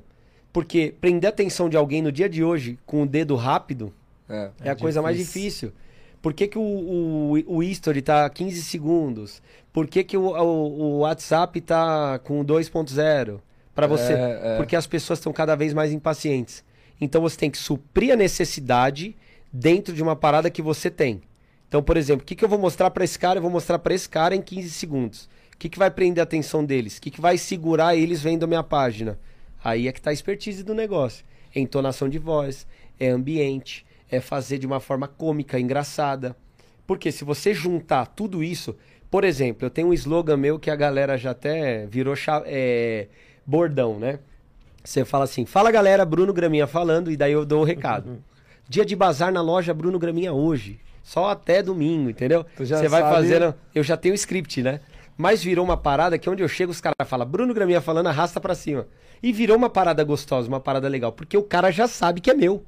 E quando ele, eu falo, ele já para pra prestar atenção. Deixa eu ver que o Bruno Graminha agora vai falar, entendeu? Mas é louco, isso é Entendi, muito entendi. top. É uma- é- e todo mundo tem. Thiago da Tecar, esquece estourado. É. Isso é uma expertise muito grande, mano. É verdade, é verdade. Quando você tem. a- é, eu ouvi isso de um cara uma vez, há muito tempo atrás. Isso tem total sentido hoje na vida das pessoas, não é na minha. Você tem que ter algo que seja lembrado. O que, que você tem que te lembre? O que que, qual que é a tua é, identidade que seja lembrada? Um perfume te lembra, identidade olfativa. A tua imagem, como você se veste, como você se porta, que tipo de relógio e acessório você usa. Se você não usar nada, se você usa uma corrente para dentro, uma corrente para fora, como você se porta, como você vai ser lembrado. Sim. Porque as pessoas te olham e te identificam da forma como você se porta. Exatamente. Já relaciona você. Fala assim, não, Como você fala, você fala muita gíria, fala muito. Mano, você vai ser lembrado por isso. Verdade. Não é, quer Isso falar? daí que ele tá falando é engraçado, porque eu tenho uma barbearia, então tem a resenha, né, mano? Mas fora na rua, os caras falam. Aí eu tenho aqui, eu falei, ô Diego, nós temos que criar uma vinheta, cara. Pra dar aquela introdução pro. Muito. Aí eu, eu começo, eu começo. Boa, boa, rapaziada, começando mais um sobre.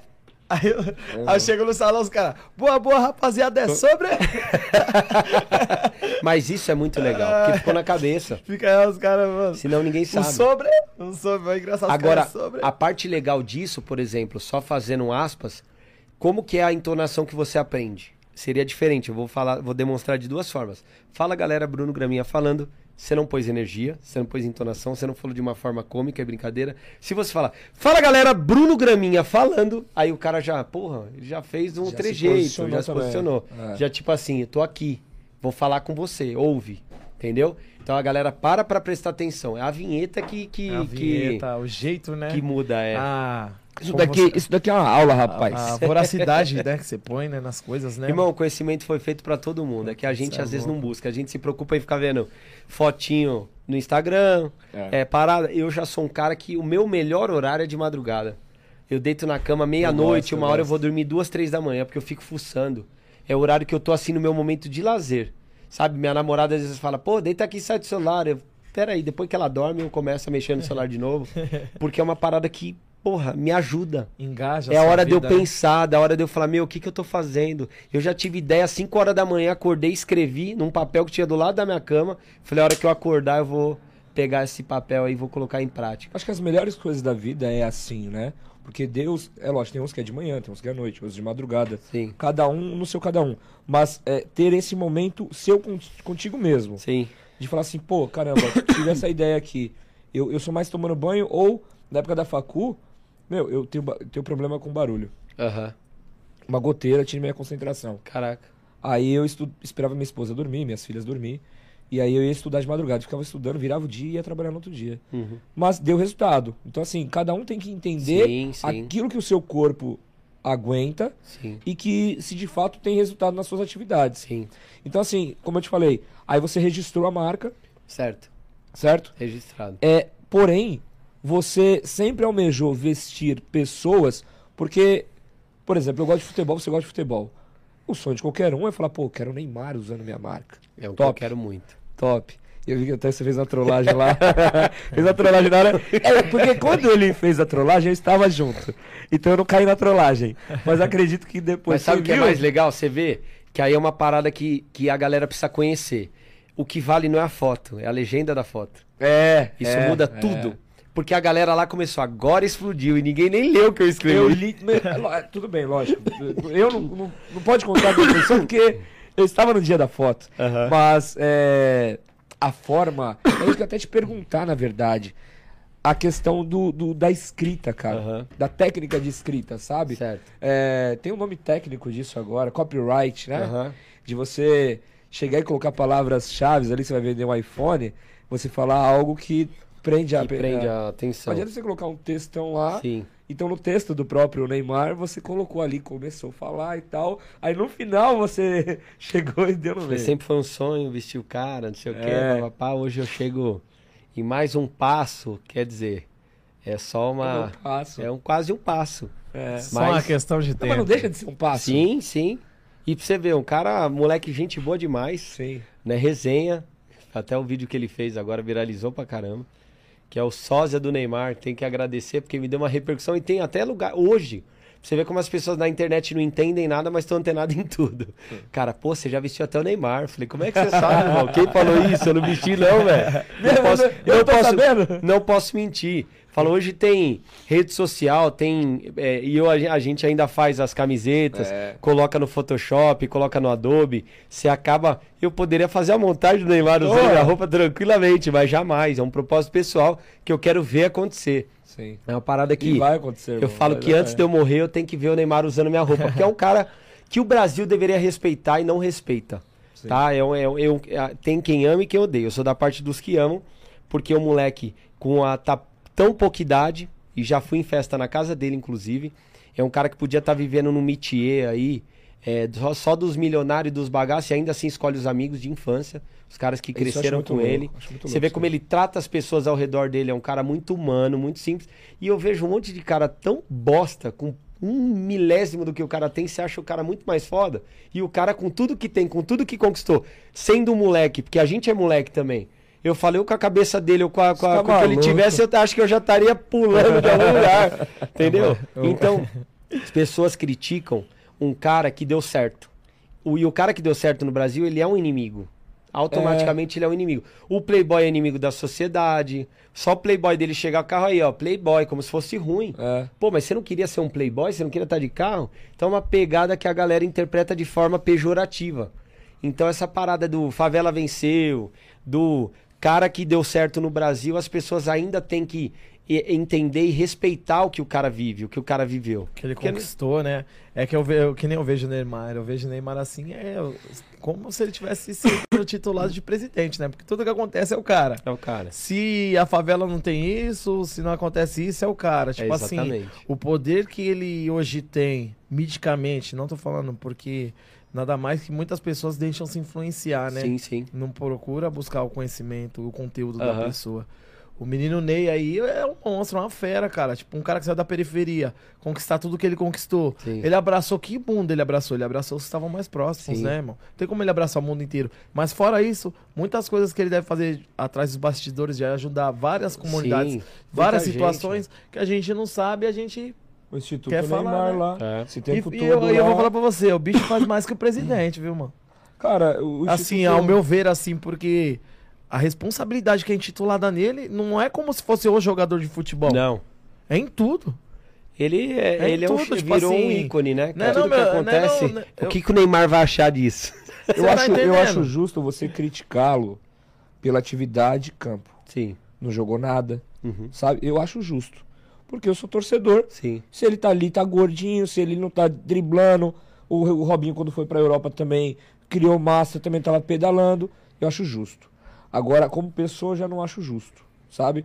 Porque, ah, porque a festa, ah, porque gastou, porque comprou. Oi, eu vou te falar, as festas dele são gostosas demais, podia ter mais. Ô, fala, essa, fala essa resenha aí que você falou que, que trabalha, trabalhou na, na- Não entendi, não. Eu trabalhei na festa dele.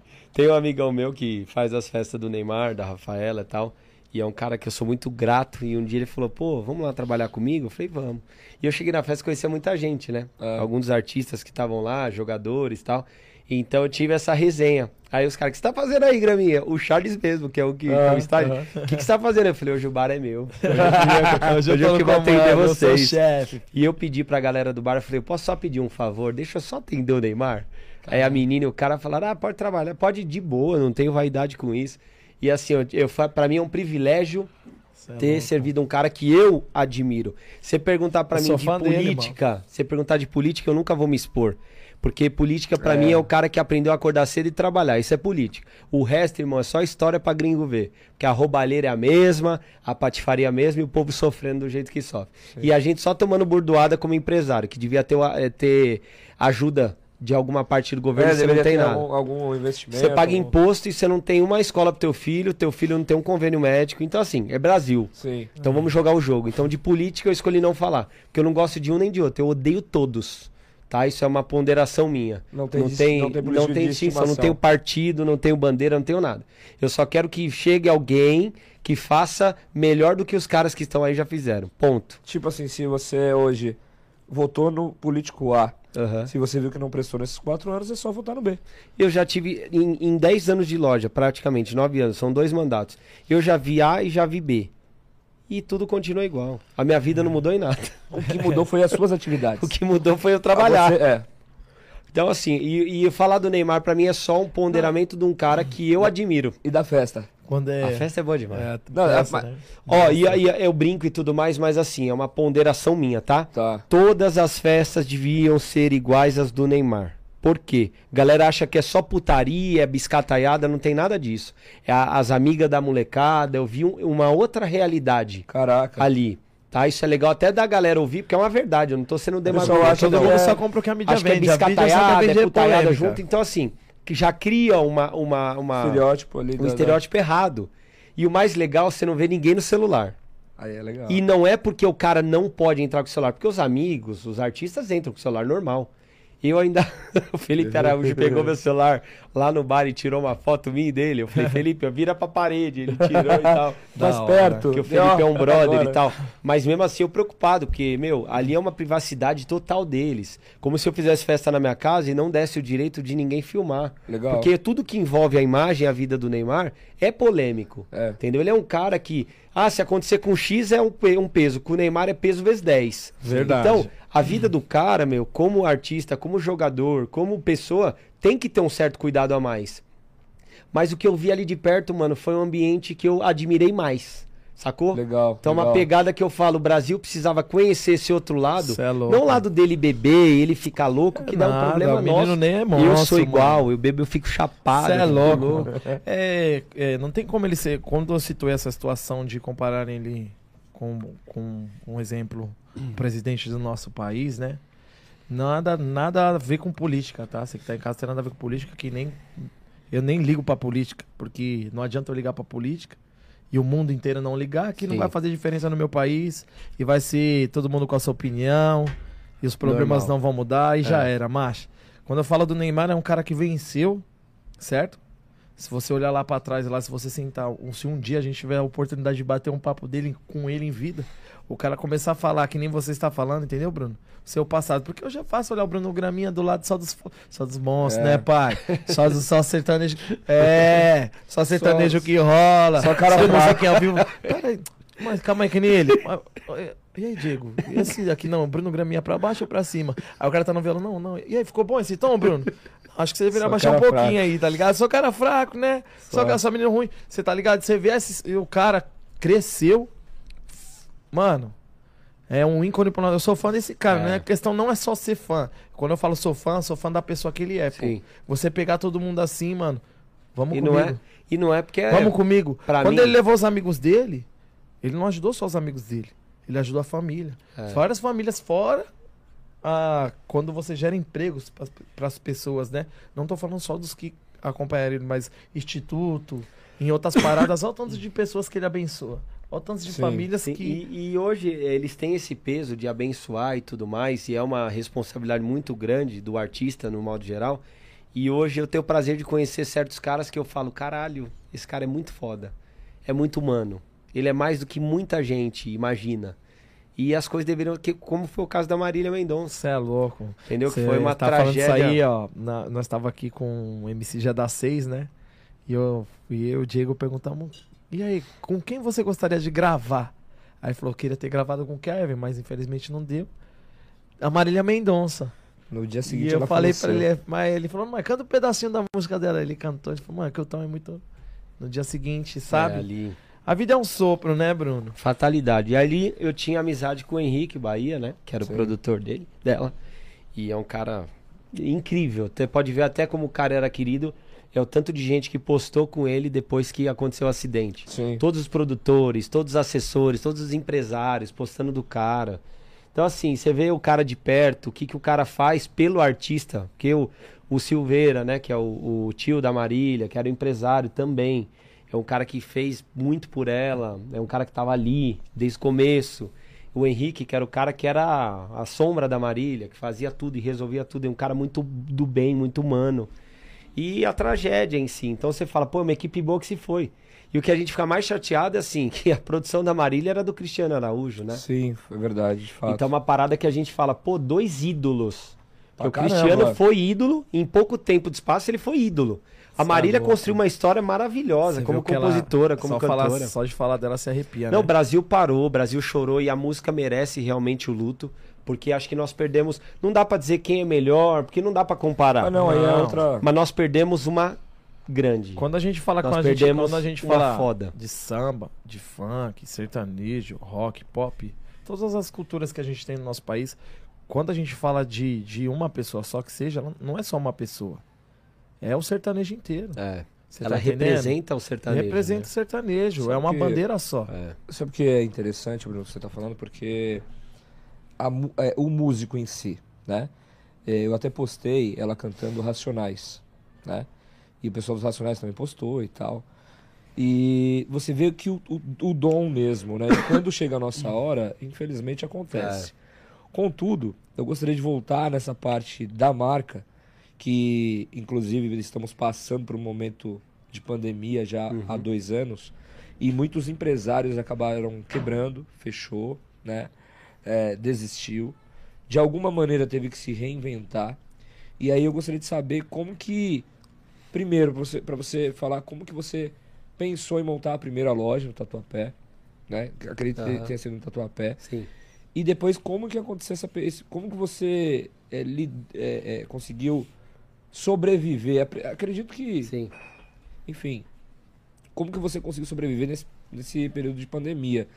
Né? Se você pode falar alguma coisa para esses empreendedores aí que passaram por esse momento, contudo, estão com a corda no pescoço. É, o assunto é meio com- complexo e grande, mas eu vou traduzir e vou resumir aqui pra vocês. Eu sempre tive a BR Store há nove anos, né? E eu montei a Bruno Graminha. No... A BR Store fica na Penha, Zona Tá. Leste. Aí eu, quando eu fui montar a minha marca própria, eu falei, tem que ser no Tatuapé. Porque é onde todo mundo me conhece, onde eu conheço todo mundo, onde eu sou bem visto, é onde eu tenho muito relacionamento, então eu quero fazer o quintal de casa. é seu berço. É o berço. Aquele negócio de você deixar o quintal forte pra depois sair Sim. pro mundo. Legal. É uma pegada que eu tinha isso como, como forte, um princípio dentro de mim. Aí eu procurando ponto, procurando ponto, olhava lá, ligava. Eu peguei, eu, eu passei na loja de, de um brother meu. Falei, mano, vamos dar um rolê comigo? Quero ver uns pontos comerciais aqui.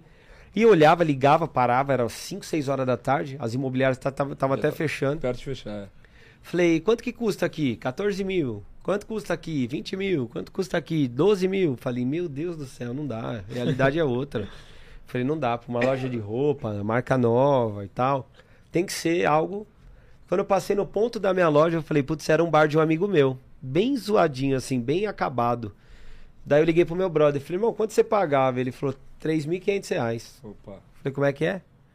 Falei, é meu, ponto. Pode ligar pra dona, pra imobiliária aí. Você tem relacionamento? Tem. Eu falo que é pra você, não sei o que, de boa. Enfim, desenrolamos o negócio. Peguei o, o- o imóvel. Fiz o segundo andar da minha loja. Que lá era o segundo andar, era um escritório. E antes disso, né, eu tava com a, com a loja embaixo. E o outro ponto comercial na esquina, na outra esquina de frente, vagou. Aí eu fui lá e falei pro, pro proprietário, que era um amigo meu, um conhecido meu, falei, pode segurar esse ponto aí que é meu. E eu montei uma BR Store, que é a loja da Penha, no Tatuapé. Ficou Bruno Graminha e BR Store na Caraca. frente. O que aconteceu? Inaugurei. Depois de seis dias veio a pandemia. Tem que fechar tudo. Nossa. Aí foi uma parada que eu falei, meu Deus do céu, tipo, eu acabei de gastar mó grana, puta, tipo, o que que eu vou fazer da minha vida? Cheio de roupa, porque minha coleção tinha acabado de lançar, fazia 15, 20 dias que tinha lançado minha coleção, ela é pra dois meses, dois meses e meio. Aí virei e falei assim, meu, vou ter que fazer alguma coisa.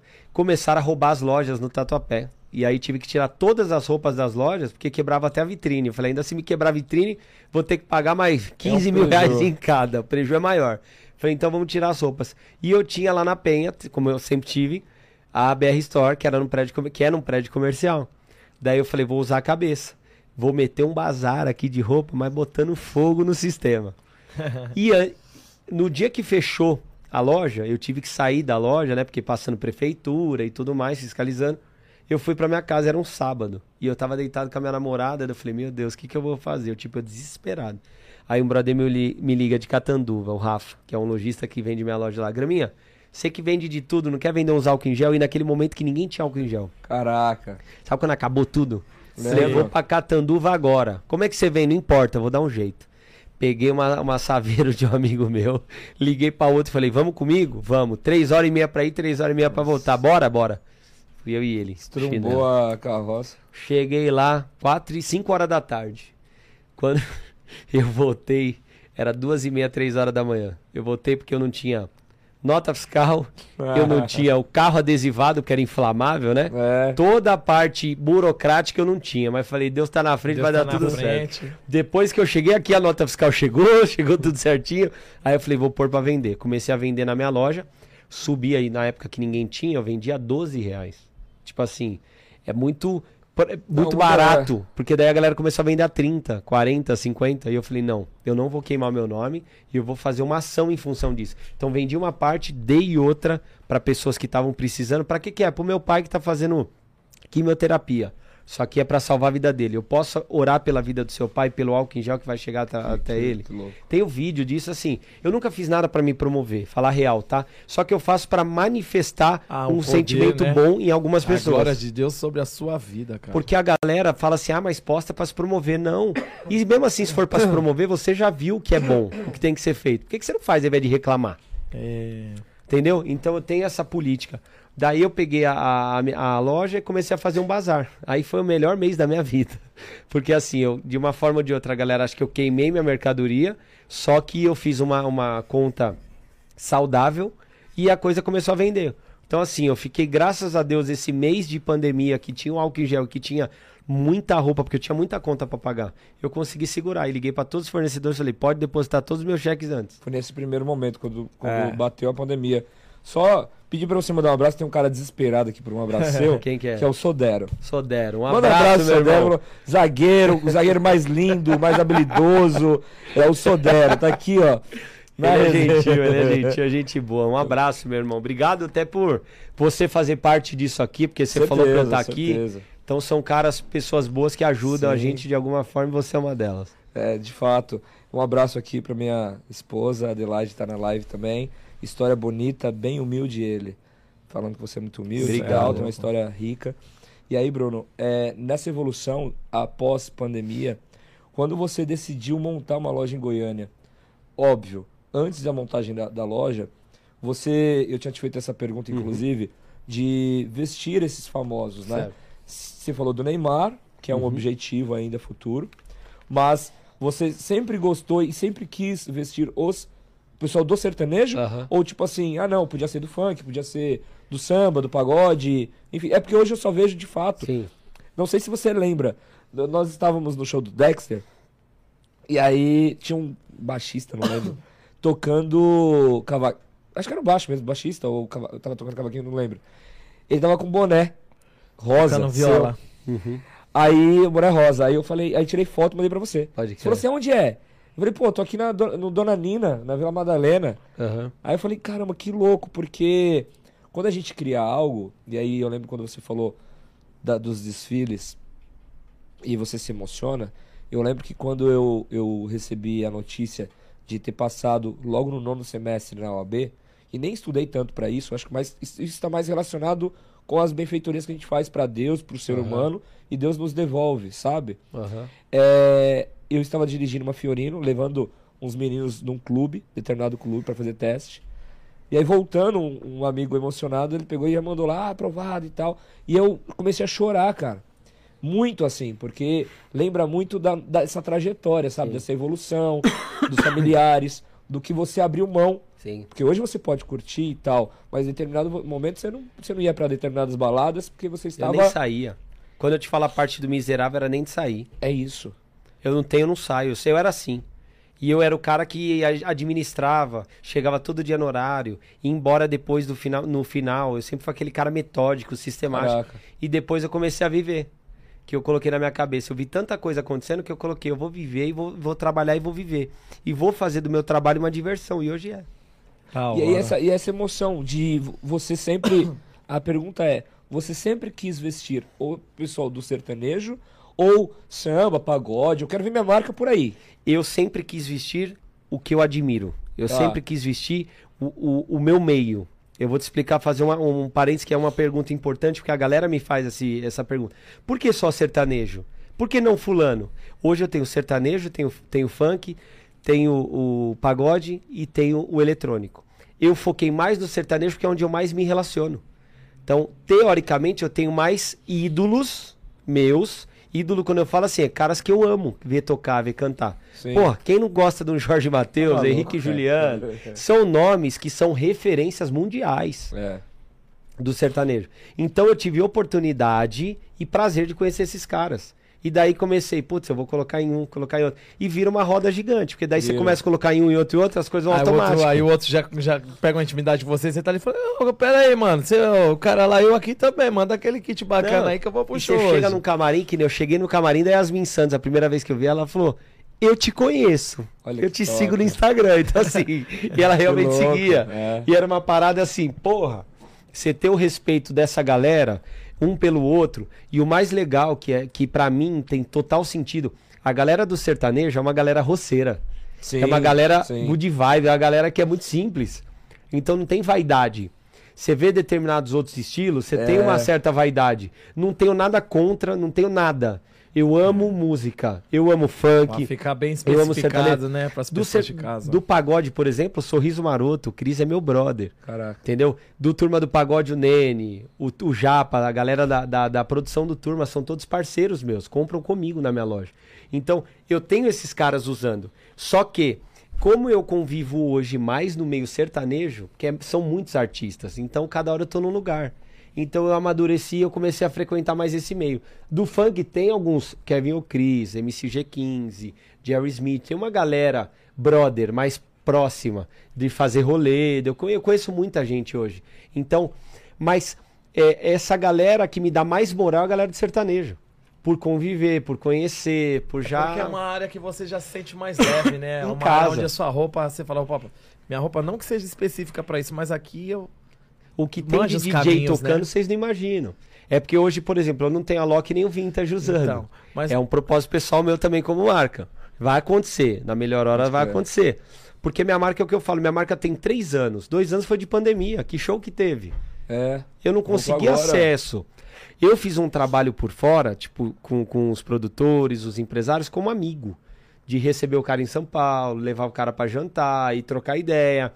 Eu fiz muito isso na eu pandemia. vi você fazendo pra caramba isso. Pegava o cara no aeroporto, aí eu te falo. Thierry, você fez Top. isso. Thierry Uma foi na galera, minha é. loja, Barões da Pisadinha. Tio O próprio Felipe Araújo já foi na minha loja. O então, próprio produtor levava? Eles Ou- mesmo. É. assim, vem por como eles, que- ou o produtor ou o próprio empresário. Caramba, que top. queria saber cara. como foi essa transição de você conseguir esse espaço assim. Como é que foi? Foi através de algum brother bastante? Ou você Não. correndo atrás? Como é Vou que te foi explicar essa? como é que foi. Aí é o segredo do sucesso desse meio Ó, aqui. pega você que tá em casa, Pega aí essa, pega a receita, você que hein? tem a sua marca de roupa, você que tem alguma parada.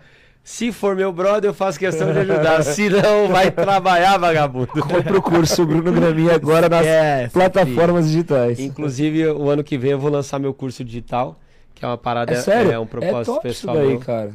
É, É, era, tá- era uma das perguntas que eu ia fazer, mas enfim. Já vai acontecer. Então, assim, é, o que, que eu falo pra galera?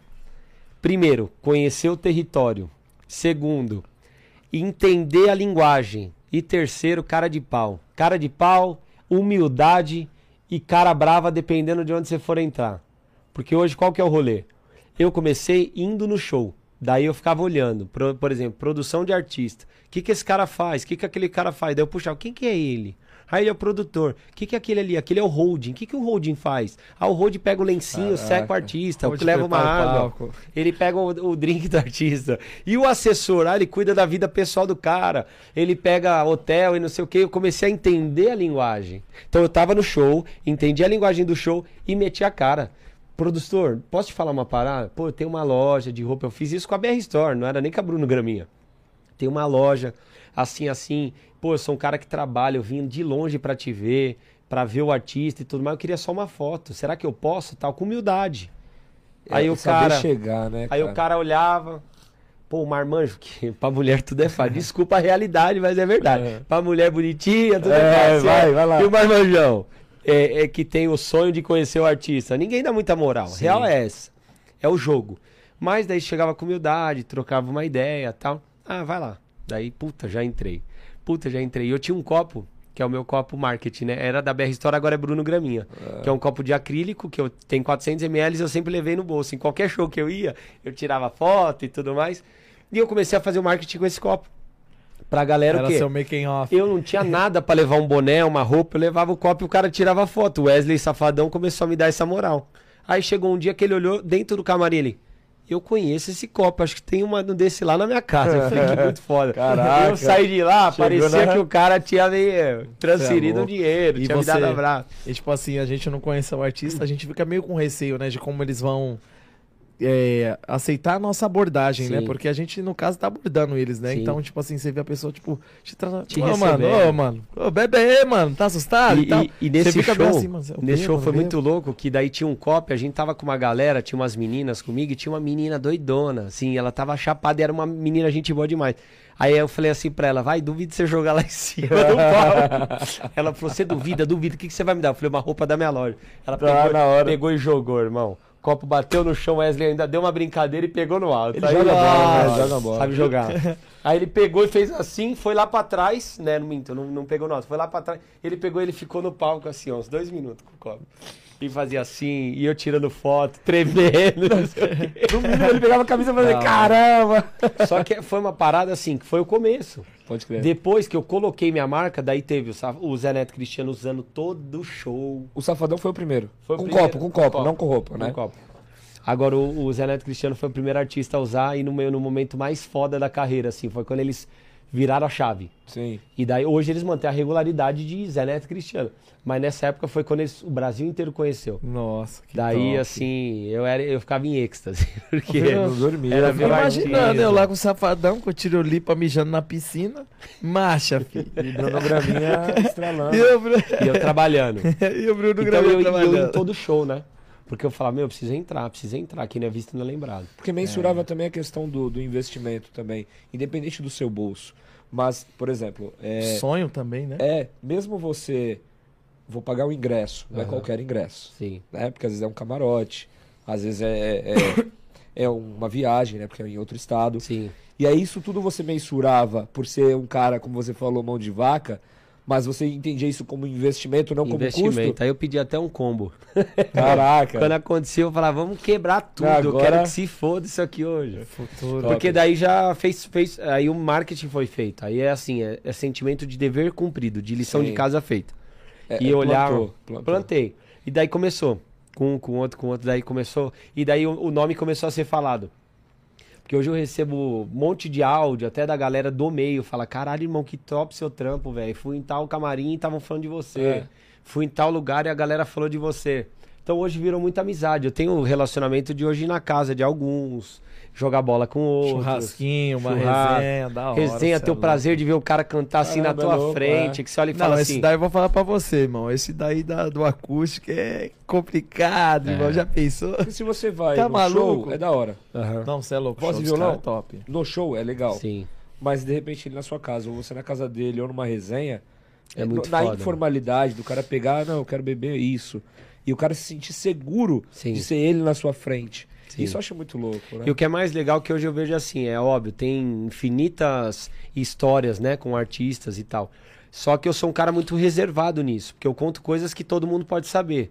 No bastidor, ninguém precisa Ah, não, saber. daí É, esquece. Porque daí eu sou um que é. cara que, assim, onde eu chego, eu tenho abertura. Porque se eu um cara que chega e sabe das coisas Ah, e o cara começa isso. a Ah, contar não, e tudo não, mais. Não, não, não, não é nem bacana, né? Até falando disso, ontem estava numa resenha que é um stand-up do Vampeta, Amaral, Aham. esses caras loucos aí. Aham. Parceiraço também, os caras. É, e aí o Vampeta escreveu um livro e colo- colocou uma situação do Ronaldo Fenômeno. Aí ele falou assim na resenha: Hoje eu mando uma mensagem, depois da, da publicação do livro, eu mando mensagem de Feliz Natal, Feliz Ano Novo pro Ronaldo Fenômeno. Ele só responde: idem. Por quê? Porque ele tinha algo informal, tinha uma, uma- participou de alguma resenha ali particular do Aham. cara, publicou sem ele saber. E aí depois o cara falou, pô, você não é meu parceiro, velho? E aí depois ele falou assim, pô, não confio mais, então não tem mais de eu te amo, Não. é meu parceiro, vem no churrasco da minha casa e tal. É melhor me mandar me Quebrou. matar do que abrir minha boca. Quebrou um vínculo, É. né? Porque eu sou um cara, eu sou imparcial. Não é porque é artista. Hoje a gente fala dos artistas porque é, o- acabou um meio, sendo né? marketing, é o meio que eu convivo hoje e tal.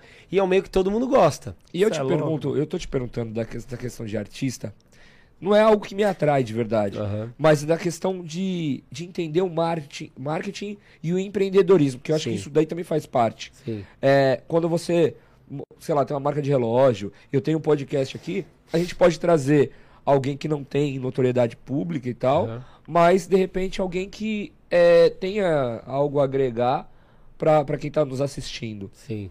Mas estrategicamente falando, de número, às vezes eu vou precisar trazer o cara que tem um milhão, 300 mil, não sei quantos mil, estrategicamente falando. Mas aí quando você tem um produto, um serviço, e aquela pessoa faz um history, um arrasta pra cima. Esses dias eu estava no churrasco na casa do meu primo, ele tava com, com, com uma, um sapatênis, Bruno Graminha. Eu falei, ô, tá tirando? Você conhece o Bruno? não, não conheço. Isso é melhor. Isso é o mais foda Isso- pra mim, é o melhor. Não importa, é isso que eu acho top, porque assim, o artista, beleza. Você chegou, foi um marketing seu, foi uma conquista e tal. Mas quando chega o, o anônimo e começa a usar, e tá, por exemplo, eu que te conheço agora, e eu vejo usando, Sim. eu falo, não, peraí. Primeiro, a marca tem que ser top e o produto tem que ser de qualidade. Sim. Porque não adianta eu comprar lá, eu não vou falar nome de marca, mas comprar a marca A, B e C e a marca, o nome ser top, Aham. e aí você pegar o produto e falar, caramba, mano. É. E eu acho que é esse cuidado, sabe, de, de falar de, de, de quanto custa, não é preço, que aí o pessoal do Cascudão lá tem uma resenha, vai, te daí pra lá. É, mas de você usar e falar, caramba, veste legal, sabe? Esse caimento é legal. Até quando nós estávamos lançando a marca do Carilli, o vestuário dele, é, eu participei da escolha das frases. E eu vejo que nas, em algumas camisas da sua coleção tem frases. Então não sei se isso é também particularidade sua. Aham. Óbvio que algumas coisas a gente meio que copia daqui, pega Aham. dali, constrói outra ideia. Mas eu vejo algumas frases legais, algumas é, é, desenhos que você gosta. né? Tá ligado? Cê é tipo assim, o, Eu o, gosto o pra caramba, mano. ursinho lá numa camisa e tal. Eu sou, eu sou um cara que sou muito da resenha. Tá. Então eu gosto muito desse bate-bola, eu gosto de falar besteira, eu gosto de falar baixaria. Eu sou um cara do, do, do offline. Legal. Só que assim, por conta da, minha, da marca, por conta aí da minha imagem e tudo mais, eu não sei até que ponto atinge. As crianças hoje usam a marca, porque eu faço com pais e filhos. E a criançada, pai, eu só quero o. Bruno Graminha. Tem criança que chora, chora pra usar minha marca. Eu juro por Deus. Coisas que os pais me contam.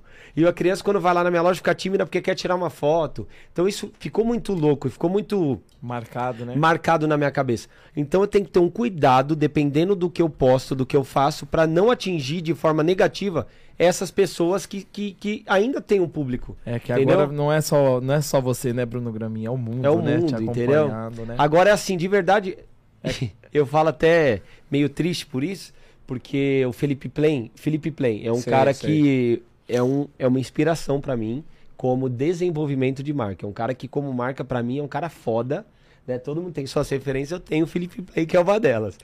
E eu peguei um bonequinho no dele, né? E acabei fazendo uma, uma estampa bem próxima, né? Porque eu Caraca. gostei, falei, meu, ficou muito foda, vou desenvolver e coloquei a minha identidade, não sei o quê. E acabei vendo que era uma parada é, em Paris, em Dubai e em Miami. Tem uma galeria de arte desse boneco. Putz. E foi uma parada assim, tira errado, errei, errei. Me chamaram, o dono da marca me chamou Ah, lá de Paris, teve esse primeiro contato. Na hora eu falei, mano, me perdoa, me perdoa. Todo mundo erra, eu errei como marca. Faz tempo isso. Agora, recente. Mas aí é que tá. Será que fizeram isso porque o Bruno Graminha já está grande? Aí foi uma menina que mora aqui no Brasil falou: pô, pô, cara, você tem atividade no Brasil agora? Porque eu vi essa marca aqui com a tua roupa. E o cara veio, veio até o da minha mina, no Instagram É da minha isso. namorada, viu o meu, porque minha namorada tinha acabado de postar uma foto bem foda, porque minha namorada é modelo e ela postou uma com a camiseta e tal. E eu falei, irmão, eu só te peço perdão, eu nunca quis atrapalhar o trabalho de ninguém. Eu sou um cara que eu desenvolvo as paradas, pode ver que eu desenvolvi o boneco e tudo mais, coloquei a minha identidade, não, mas o boneco é registrado, não sei o que. Eu falei, tô tirando de operação. E acabei tirando todas as camisetas de operação, tá guardada até hoje Caramba. que eu não posso vender e não posso postar, tanto que tem gente que acabou comprando, né? Porque já fazia É. 15 dias de, de inauguração da coleção e a galera me posta e me marca e eu mando, irmão, me Pô, perdoa, tá não posso te postar. Por conta do respeito. E até acho legal, porque assim, o cara chegou trocando ideia. Foi um cara que me deu oportunidade, que ele podia ter entrado. Deu É, espaço claro. de voz, né? Te deu espaço Podia de ter falado, ele falou ainda, se você, se você não fosse gente boa, ia meter o pé. É, porque é isso que acontece. Principalmente pelo conhecimento técnico que você tem Sim. na, na E a questão não foi nenhum plágio, porque o plágio é você pegar uma parada assim e falar, ó, eu peguei isso Peguei aqui e vou jogar. É isso. Isso é plágio. Agora, você desenvolver algo que já existe, mano, é expertise de negócio. Só que desde que não atrapalhe outra marca. E eu vi que eu poderia atrapalhar.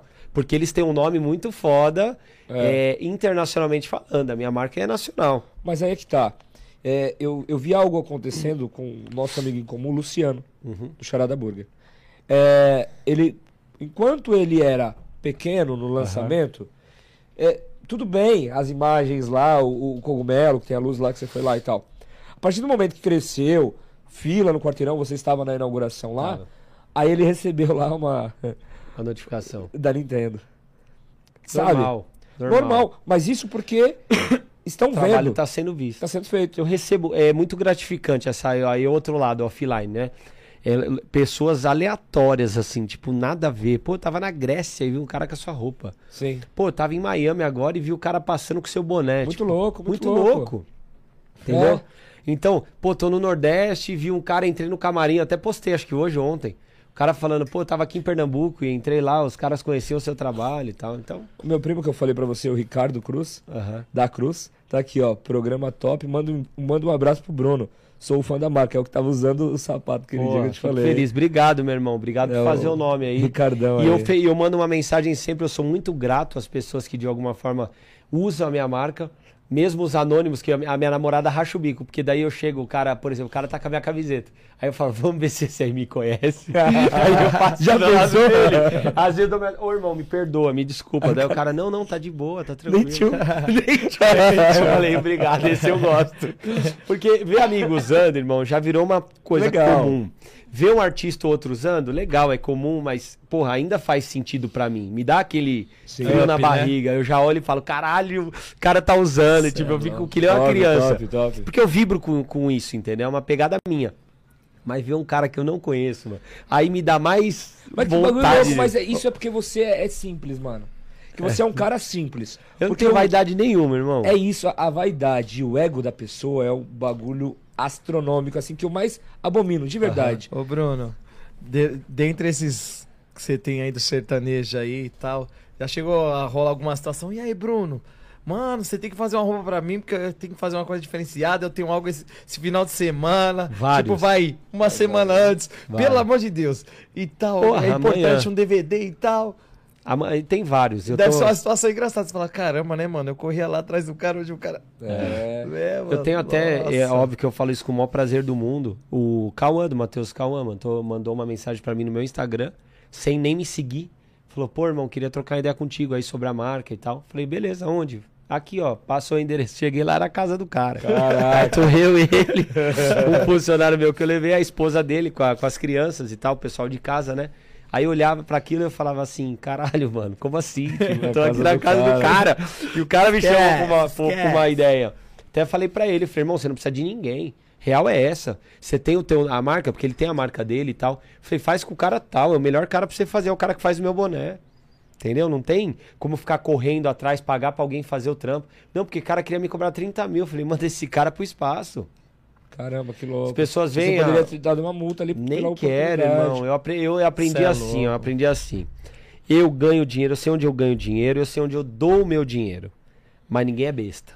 Só que entrar num cara, por exemplo, como o Matheus Cauã, que pra mim é uma referência como artista, como ser humano, um cara foda. Pra mim, de estar ali já era um presente. Então eu queria ajudar. Eu fui lá no propósito e falei, eu não vou aceitar nenhum real. Se um dia ele falar assim pra mim, ah, Bruno, você desenvolve, eu desenvolvo pra você com o maior prazer do mundo. Isso aí de forma filantrópica. porque faz parte de um propósito meu. Ter um cara como você dentro da minha vida. E, eu- e se não fosse pela minha roupa, eu não teria oportunidade de De conhecer tá- um é, cara daquele. Você é, louco, verdade. Se que não fosse pela sua roupa, Porra. eu não teria oportunidade de conhecer, né? Porque quem conhece você mais assim é o Diego e tal. Ele falou: Ô, mano, tem um cara bacana aí que vai vir aí, mano. A história de vida do cara é bacana. Graças a Deus, muitas coisas que ele colocou aí, vem. Dá uma pesquisada aí. Aí eu falei, quem é, mano? Ele falou, mano, é o Bruno Graminho. Eu falei, mano, já ouvi esse nome aí, mano. eu tô aqui e tal. Eu falei, mano, não é aquele cara lá da roupa lá que você comenta e tal, mano, que faz É. tal situação, tal situação, um cara bacana, onde todo mundo fala dele e tal. Porra, fico feliz. É porque tem, é tipo louco, assim, tem bacana. algumas questões que eu acho é, importante a gente ressaltar. A questão do, do social, que é importantíssima para o ser humano. Aham. Mas também quando eu falo, quando eu falo de marca, e eu vi você falando até, mandar um abraço pro Ian e pro Michel lá do EngajaCast, Um É. abraço pros dois, gente boa demais. você fala da questão de, de estar na mesma conexão, tá ligado? Aham. E muitas vezes eu tenho alguns atletas de futebol em alguns clubes, tal, ainda categoria de base, músicos, tem o nosso parceiro que tá, vai lançar um clipe agora pela, pela Condzilla. E aí, às vezes, falando com alguns amigos em comum, meu, vai lá no Bruno. Vai lá no Bruno, fala com o Bruno, que o Bruno é parceiro. Eu acho que não é. Eu penso, acho que não é por aí, Aham. tá ligado? Primeiro, não te conhecia. Como que eu chego lá? Pô, Bruno, ó, tem um artista aqui assim. Sim. Pra, pra você, independente do Bruno Graminha, tô falando Aham. você, empreendedor, é mais um artista. Empreendedor. Agora, talvez você fale assim, pô, moleque batalhador, pô, vou, vou apostar aqui. Pô, quando você tiver show, menino, ó, vem aqui, pega um kit, vai lá, te ajudo, você me ajuda, tá tudo certo.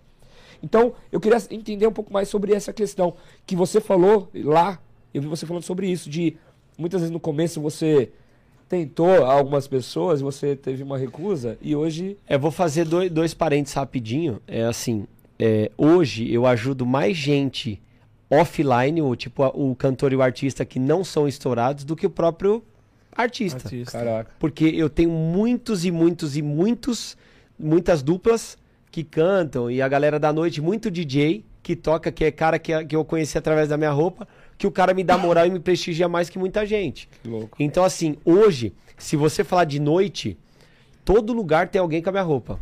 Entendeu? É, eu ou é isso. promoter, É. ou é o cara próprio dono das empresas. Fazendo um, um outro parêntese que, que veio na minha cabeça agora. Tem um cara que tem uma confecção que ele veste, ele faz todas as grandes marcas, tipo, todas e as, as maiores do Brasil. E o dia que eu fui numa reunião com esse cara, esse cara virar pra mim e falar assim, irmão, eu posso te falar uma parada? Eu falei, pode, juro por Deus, irmão. Ele falou, eu gosto demais da tua roupa. Minha mulher foi lá na tua loja Caraca. e comprou. Eu falei, isso não tem preço, eu devia postar essa louco, louco. Porque você agradar quem não conhece nada é fácil, quem conhece muito. É. Aí tá- eu olhei e falei, caralho, o cara tá com a minha roupa, ele tem tudo isso daqui, a estrutura do cara é três andares, irmão. Tipo assim, fábrica, confecção, é, é, sala de planejamento, sala de financeiro. É uma puta de uma empresa. E o cara falar isso pra mim, falei pro meu brother, pode mandar mais duas camisetinhas de presente lá pra ele. Então assim, essa galera do bastidor, eu sempre ajudei muito. Os cantores chegam lá, eu falo assim: pode ir na minha loja. Você que é cantor, compositor, artista, seja de qual ritmo for. Não é do sertanejo, é porque a galera me vincula com sertanejo por conta É. do que nós conversamos.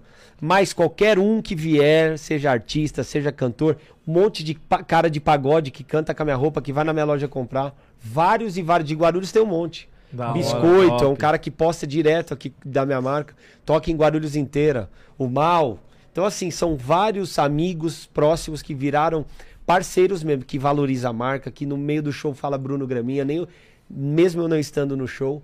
Então, tenho muito, muita gente do meio musical usando. Você é louco. Vou, vou fazer o pagodinho com a roupa do Bruno Gaminha lá faço na questão. King, fi. E eu faço Esquece, questão da fi. galera vir comprar comigo e quem for cantor, compositor, como eu falei, 50% de desconto na minha loja. Por que, que hoje eu não dou roupa? Eu falo isso com propriedade, não dou roupa. Porque assim, uma coisa é eu te dar um presente, te É. dar uma camiseta, te dar um boné. Outra coisa é eu ficar te, te- te patrocinando. É, Ninguém merece ser patrocinado com o meu dinheiro, porque eu sei o quanto custa o meu dinheiro, eu É vou isso. pagar. isso. A partir do momento que eu te dou uma coisa, eu podia estar dando pra minha namorada, eu podia estar dando pra um amigo meu que cresceu comigo e tá passando dificuldade. Então eu prefiro te ajudar e ajudar eles. Sim. Entendeu? Porque se eu te der a é roupa, muito- você é. vai o tempo é inteiro e daí... Você você custeia um preço, né? Porque às vezes a pessoa vai pagar, mas só ela tá pagando um valor Paga a um menos, valor, paga um ela vai custo. poder, tá? Porque é, o mar- é o marketing, mas usando. assim, quem ajuda dessa forma hoje? Ninguém. Ninguém, é poucas pessoas Que nem o Samba próximo. Love. O Samba Love agora fechou com a, sabe, é um grupo de pagode que fechou com a Work Show. Porra, Work Show. Marília Mendonça, que é. Aham. Maiara Maraíza, Zenete Cristiano, Henrique e Juliano. Os caras estão na Work Show. E daí os caras vieram e falaram, Graminha, eu queremos gravar um clipe com, com a sua roupa. Eu dei alguns brindes, né, pros meninos e tal, eles vieram e compraram o resto. Vieram agora e falaram, agora nós vamos gravar uma série de coisas pro Spotify, pro Deezer, pro YouTube, e nós queremos só a sua roupa. Falei, caralho, irmão, isso é um presente. Agradeço os Top, moleques, sempre top. me recebem. Top. Toca no Santo Cupido, no Solê Legais de São Paulo, Ruazinha. Os caras estão com a minha roupa. Mas compra, sabe? Não é uma pa- parada tipo de sanguessuga. O cara tá lá e, puta, É eu uma quero. via de mão dupla. É isso que eu acho, isso que eu acho bonito. Eu vou falar uma parada pra galera que tá ouvindo aí, é o Já bastidor. olha, já olha ali, rapaz. Esse é o bastidor, tá? É muito artista que a galera às vezes não sabe. Você vê assim uma coisa que me incomoda profundamente, chama camarim de artista. Porque tem uns artistas, não sei se pode chamar assim, não tô falando do sertanejo, tá? Não tô fazendo gênero. Tá, não, Mas já, já, vi, já vi vários, música em geral. O cara pedindo camarim, Green Label, Gold Label, e o cara pedir picanha no recheio, e o cara pedir. Não importa o que o cara peça, é como pede. E pra quem pede. Porque o camarim do artista, às vezes, é feito pra poucas pessoas, certo? Sim. produção e É, tal. normalmente é isso. E dos artistas grandes, qual que é a vibe? Só pra vocês entenderem o raciocínio. Dos artistas grandes, você pega um camarim, o cara põe comida pra produção inteira. É. E o que tem na casa e tudo mais. Tem outros determinados artistas que o cara pede McDonald's, sendo que tem uma puta de uma cozinha na casa pro cara fazer o show. Pede traquinas, bolacha. É coisa assim que você tem que sair pra comprar e tipo. Tá ligado? E o cara nem fica no camarim, ele pega e leva tudo embora. Eu já vi isso acontecer. E é muito louco que eu fui agora no show do, do Zé Vaqueiro, que é um cara que tá Cê é estourado louco, e merece vou falar um bagulho pra estourado. você, mano. Esse Todos cara- esses caras aí, Zé Vaqueiro, todo mundo que tá bombando aí, tem um parceiro meu, barbeiro lá, o Magrão, irmão. Ele é doido. Ele escuta tudo isso aí. da hora que eu chego, a hora que eu vou embora, ele tá aí. E o Zé merece o sucesso, pra você ver. Tava no camarim, no Vila JK. Aí o, tava ele e a esposa dele, né? É, dois amigos, um produtor e tal. Não tinha ninguém no camarim. Não tinha nem atendimento de camarim, de tirar foto e tal. Sim. E eu, por ter relacionamento, entrei no camarim. Daí, conversando com ele lá e tal. A mulher dele tirou uma foto nossa e tal. Daí eu ouço ele perguntar pro cara, você. O que que você tem aí pra comer no camarim? Aí o, o mal, o que que você quer? Ele falou, queria uma pipoca de micro-ondas. Falei, parei. Parei. zoeira. Parei, verdade. Queria pipoca de micro-ondas, irmão. De verdade, dá Ô, mais mano. admiração e respeito pra um cara desse. Porque o É, Brasil é, precisa é. saber do bastidor, É. de pegar um cara que é realmente artista, que tem um show lá de 300 mil reais e o cara ainda assim escolhe ser simples. Mas não é porque ele escolheu uma pipoca. Você podia comer uma coisa sendo simples, comer uma comida, alguma coisa. Mas é a, a gente sabe A forma, quem né? é e quem não é. A forma. Entendeu? É, é, eu vejo muito disso que você tá falando. Quando eu trabalhei com o Carilli e eu fui na casa dele, aconteceu a mesma coisa. Onde, onde vamos fazer a reunião? Passou o endereço do Tatuapé, eu falei, pô, cheguei, toquei a campanha, ele abriu a porta. E eu levei um amigo meu que é fã, fãzaço dele. E aí, ele, é, família inteira corintiana, ele no Corinthians, eu São Paulino. Aham. Eu chegava no, no, no CT e ele falava, ah, ele é Bambi, não tira foto com ele não, que ele é Bambi e tal. Mas me deu muita oportunidade. Sim, E aí você faz a sua oportunidade como você sempre fez. sim. É, e aí, essa parada de. Que você tá falando de, do artista, como ele vai se portar, né? Sim. Como que ele vai te atender. Então, em vários momentos, você dar uma carteirada, que é o que você não faz. Aham. Eu detesto Sim. esse negócio de. Independente da OAB também. Aham. Pode ser, ah, eu sou amigo de Fulano, sou amigo de Ciclano. Sou amigo de ninguém, eu tô sozinho. Eu lembro. ó, Você conhece Deus. quem? Ninguém. Não conheço ninguém. Já aconteceu. é. Cara de não deixar entrar na balada. Você não vai entrar. Quem que você conhece aqui? Eu falei, eu não conheço ninguém, É, é. Quem tem Deus não precisa de ninguém. É isso. Eu fiz. Ó, eu fiz a inauguração da escolinha do Fábio Carilli. Aham. aqui em Guarulhos. Levamos o Emerson Sheik e o Carilli. Aí todo mundo tirou foto. Aí minha família, minha esposa, minhas filhas queriam tirar foto com o Carilli e com o Sheik. Aí o pessoal que tava na organização ali e tal, não me conhecia pessoalmente. Aham. Aí, pô, pô, não, não, não, já era, já era, já era. Falei, não, tudo bem. Aí minha esposa acabou falando, falou, pô, meu marido que é tal, tá, né? Não, não, pelo amor de Deus, vem cá. Ô, Falei Já ela, depois eu falei pra ela, falei assim, ó, a, a mudança da pessoa, sabe? Sim. Com quem você tá, com quem você anda, aí vê você na rede social. Sim. Aí eu achei uma parada muito louca, que na Fazenda, não sei qual o número, acho que até antes da Mirella, o pessoal começou a compartilhar e metralhar. Olha fulano usando sua marca, olha fulano e tal. E às vezes acho que de repente você tá na academia, tá deitado. Eu tava, em e aí ca- eu tava, eu tava na rua. É muito louco a audiência que o, Big Brother tem, a, a Fazenda tem. Eu tive o prazer de ter amigos usando a minha roupa nesses Aham. programas, né? Que, porra, dá uma audiência demais. E até o dia, um dia que também foi foda, assim, fora de série, foi Barões da Pisadinha, usando a minha camiseta no Faustão. Aí eu tava Caraca. no meu bar, que eu sou sócio do seu Justino, né? No Sei, Tatuapé. Top lá. E eu tava lá tomando uma, daí daqui a pouco começa. Parecia lista de transmissão. Falei, que porra é essa, mano? A galera mandando. Falei, nossa, mas o que aconteceu? Aconteceu alguma coisa. Daí eu olhei e falei, não é possível. Os caras foram e começaram a me Nossa, mandar mano. a foto, vídeo, a galera postando e tal. Então a galera interage, né? A galera gosta, olha. Mas também porque conhece a sua história e Sim. sabe que aquilo ali não teve. Porque você pagar pra usar a sua marca Uhum. é uma coisa. Esses dias eu recebi uma ligação. Um cara, eu tenho um patrocínio de boné. Tá até aqui do lado aqui. É, ali na, na, na Moca tem uma fábrica chamada Custo X. Conheço. Mano, top e tal. E aí o proprietário, eu fazendo esse trabalho de sósia. Sósia, mano, é mais homenagem para o artista e tal. Lógico que hoje, por causa da internet, pulverizou, você viu o negócio do Aham, Neymar, sim. Ronaldinho Gaúcho, enfim. E aí o cara, eu fiquei meio assim, né? Falei, pô, como que um cara, uma marca grande, top, vai chegar e vai falar, vou patrocinar um sósia? Uhum. Tipo assim, é um cover, é um. É, um, é algo, vamos supor, uma réplica. Sim. Se, se assim pode se dizer. Aham. Aí o cara falou, não, mano. É pela sua pessoa. Tipo assim, você é sósia do Mano Brown, beleza. Mas só que você faz com respeito e faz bem feito. Sim. Então, assim, você faz com educação, você tem uma boa dicção. Os lugares que você frequenta é, um- é os lugares que, que me atrai, que eu quero colocar a minha marca também. Legal. Então, meu, meu, meu meio de, de, de- meu, meu network e tal. E ele conseguiu fazer bons negócios através disso. Falei, caraca.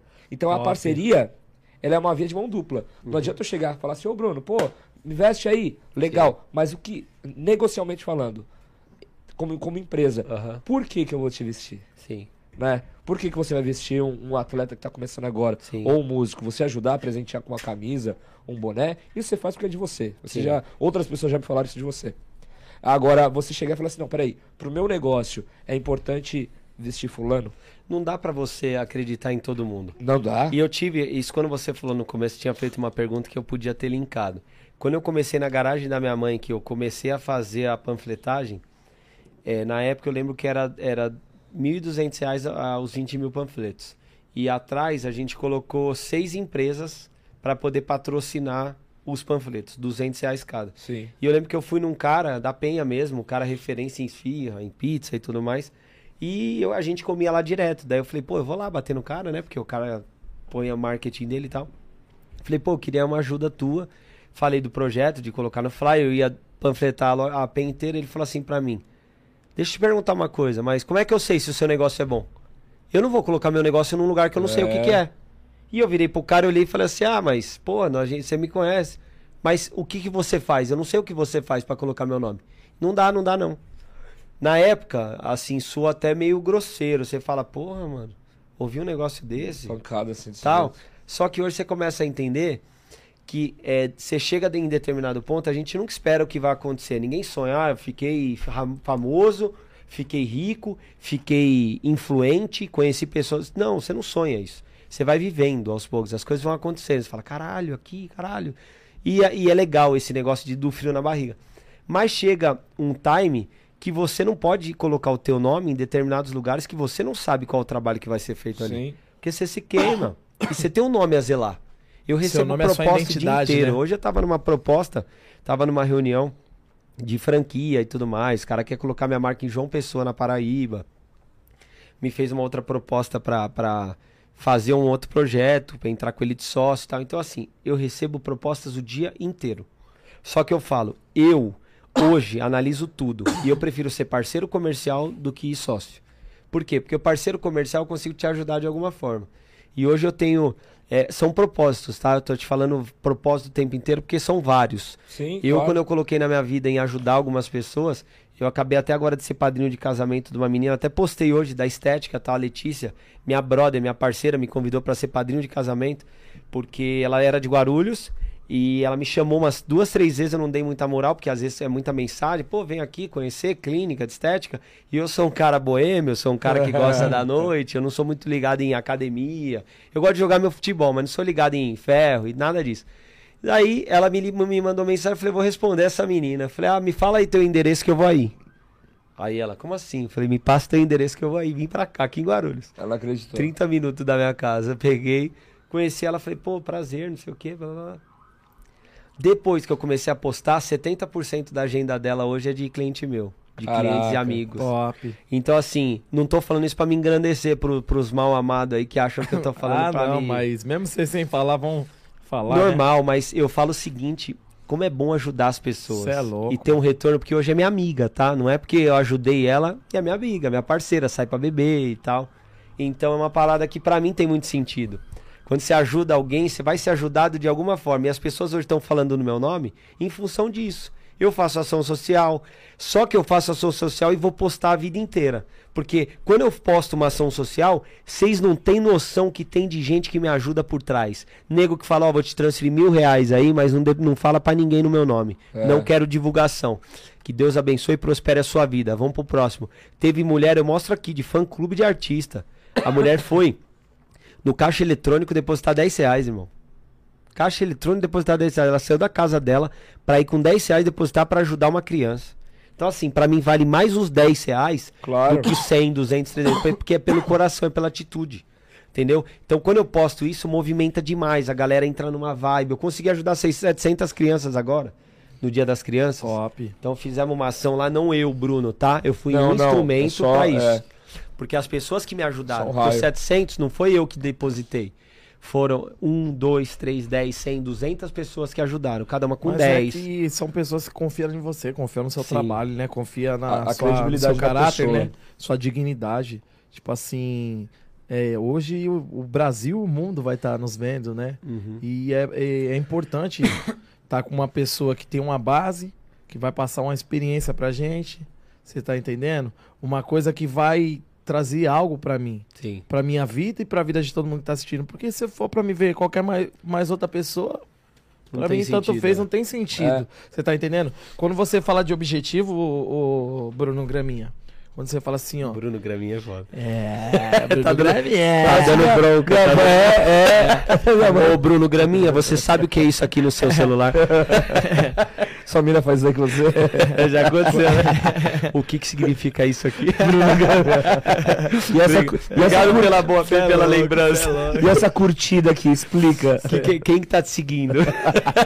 Você tá quem não entendendo? passa isso? Oh, meu Deus. Porque pra quem tá em casa não sabe que também, não só eles que estão aprendendo, nós também, né? Pra caramba. Você é louco, tipo, ver coisas que. Muitas coisas que você já faz, a gente já faz Legal. também.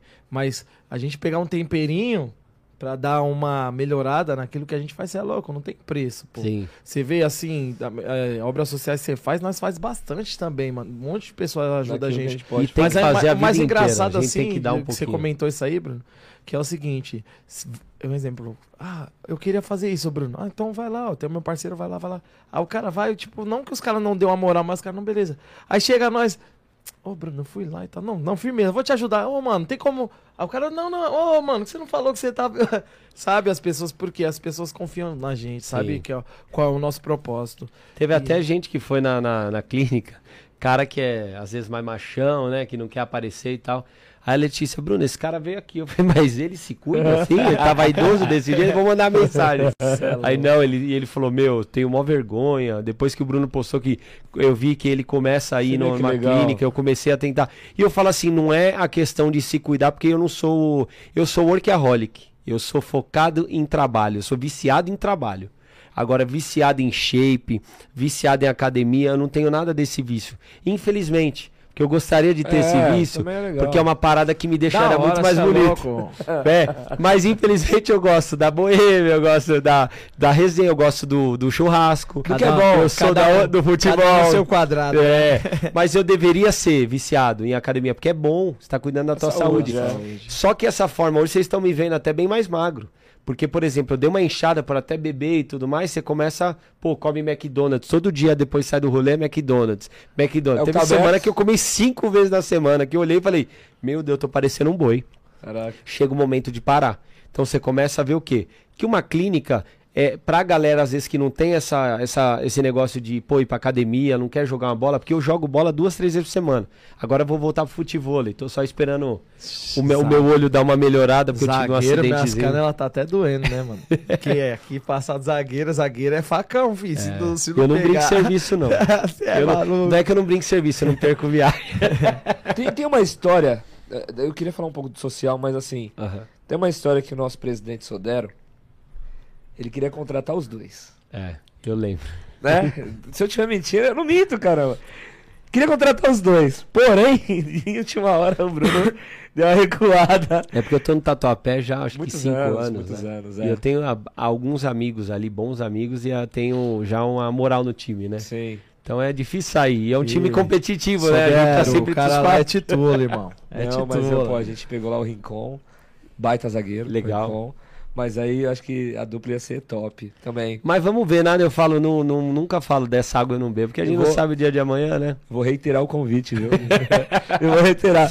Estamos Eu bem, no, estamos bem no campeonato ali. Da, de da, da- Esquece. pessoal do filho. Manchester, do Esquece. Manchester do Paris. Os meninos estão voando, É, papai. dessa parada social, Bruno, é assim. A gente tem que devolver alguma coisa pra sociedade, né, irmão? Uhum.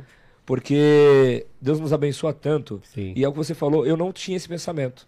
Mas a partir de algumas pessoas, inclusive a partir de você também, é, eu mudei meu pensamento. E não é vergonha falar em mudar Sim, o sim, Você é pensamento. louco. Evoluir. Evoluir. Então, é, por isso que eu te falei, quando eu fiz o convite, é pra eu aprender pra caramba também. Sim. Porque eu via algumas histórias, conversas e depoimentos da sua pessoa, através do history, de, de Instagram Aham. e de amigos pessoais e de amigos em comum. É, eu, eu, eu sempre fiz social, né, jogos e tal. Na doação eu nunca quis aparecer. Ó, vai lá, doa lá, não precisa tirar foto não. É, pensando em não expor a pessoa, Sim. mas eu não tinha essa visão inversa de expor não a pessoa, mas a ação para que você motive a outra pessoa a te fazer. Sim, sim. Então, assim, é, mesmo como sósia, e antes de sósia, meu, vai ter uma ação lá na Zona Sul. Nós tivemos com o pessoal lá dos Racionais, na Zona Sul, lá de Jabaquara. Meu, se você leva. no- a, maior, a maior doação não é nem o dinheiro, não é nem o, o- o brinquedo, é o seu tempo. Sim. Porque às vezes você não tem condição financeira, mas você vai lá e ajuda a preparar um arroz, Sim. você ajuda, você É um dá um conjunto, abraço. né? É que a galera acha que quando você posta alguma ação social, você está falando em dinheiro. E o ajudar é ajudar de várias formas. É, É você simplesmente, ó, não tenho dinheiro, como acontece. Eu já fui distribuir marmita na, na- no centro da cidade, levei meu filho. Falei pra você ver o é- que é, dá valor, o que né? é a realidade nua e crua do brasileiro. Você tem que agradecer todos os dias porque você tem uma chance e uma oportunidade de não estar aqui. Sim. Entendeu? Então eu pondero muito assim, dentro da minha casa, dentro da minha, da minha vida. Minha namorada tem dois filhos, eu, eu tento passar e doutrinar isso para que a gente tenha cada vez mais simplicidade no, no, no nosso modo de agir. Sim. Porque ninguém precisa de, de, de vaidade, irmão. Ninguém precisa de ego, ninguém precisa pra nada. Isso só infla. Isso só te faz menor. Porque o que mais. O rico sem humildade é o bosta. O pobre sem humildade é mais bosta ainda. Então É. quer dizer, qual outro adjetivo você consegue dimensionar duas pessoas bosta com o mesmo? Nenhum. Então o que faz grande é, é- é a humildade. Então não é nada. Ah, mas é. A galera tem o costume de ver, putz, o cara é, é, mora num apartamento foda, o cara tem uma estrutura foda, o cara tem uma empresa foda, o cara tem um carro foda. Isso não vale de nada, irmão. Isso aí fica tudo aqui. A Marília Mendonça deixou tudo aí. É, Entendeu? Quantos caras, quantos, não só artistas, mas quantas pessoas já deixaram tudo aí? é. Verdade. Sabe? E a galera fica preocupada com vaidade, mano. Tipo de, de negócio que. mimimi. Mas sabe o que é mais foda? É eu ter no meu WhatsApp o Luciano e o Bruno Graminha. Vou te falar qual que é a atitude. Naquela inauguração, depois eu fui um outro dia na- no Charada, e aí nós estávamos numa, numa mesa lá que ele separa lá pra gente e tal. E aí chegou uns funcionários e falou assim: é, Alguém tá- quer alguma coisa e tal? Aí eu falei: Ah, eu quero uma água. Aí o Luciano falou assim: Tava com a camisa do Vasco, pode colocar na minha comanda.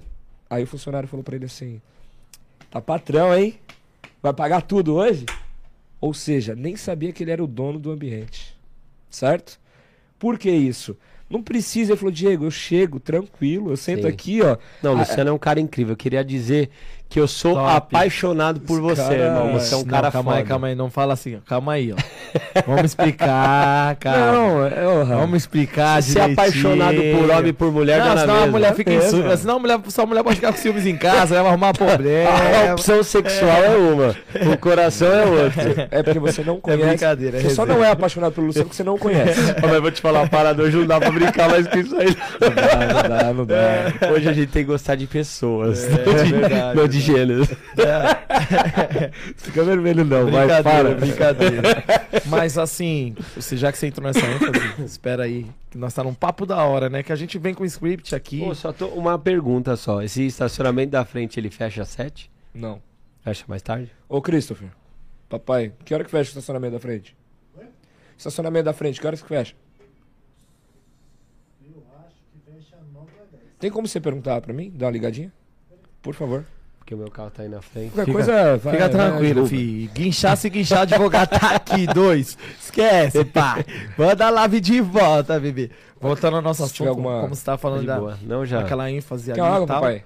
Se, se estou, né? de- Mas não, quer uma água? Eu quero, aceito uma água. Ser rico- energético? Oi? O energético ou água? Água. Por favor, pode ser água. Pode me ajudar, Cris? Produção! Água aí, produção! Você Fala aí. citou aí de ser rico e pobre e tal. Aham. E eu vejo que. é, eu vejo não, sinto, né, mano? Você é um cara de muita fé, mano. Quando a Sim. gente tem fé, a gente acredita no impossível. Sim. Porque aos olhos nossos, assim, carnais, né? Não, é impossível, mas aos olhos de Deus não. Fala um pouquinho pra nós aí, como é a sua relação com Deus? Se você quiser falar também, né? Falo isso com, a maior humil... com, a ma- com o maior amor do mundo. Porque eu falo que falar de Deus pra mim é a única coisa que aí eu paro meia hora, uma hora, quanto tempo for. Porque quando eu aprendi a ter intimidade com Deus e ajoelhar meu joelho e agradecer no dia bom e no dia ruim também, eu comecei a entender o que, o que, que significa Deus na minha vida.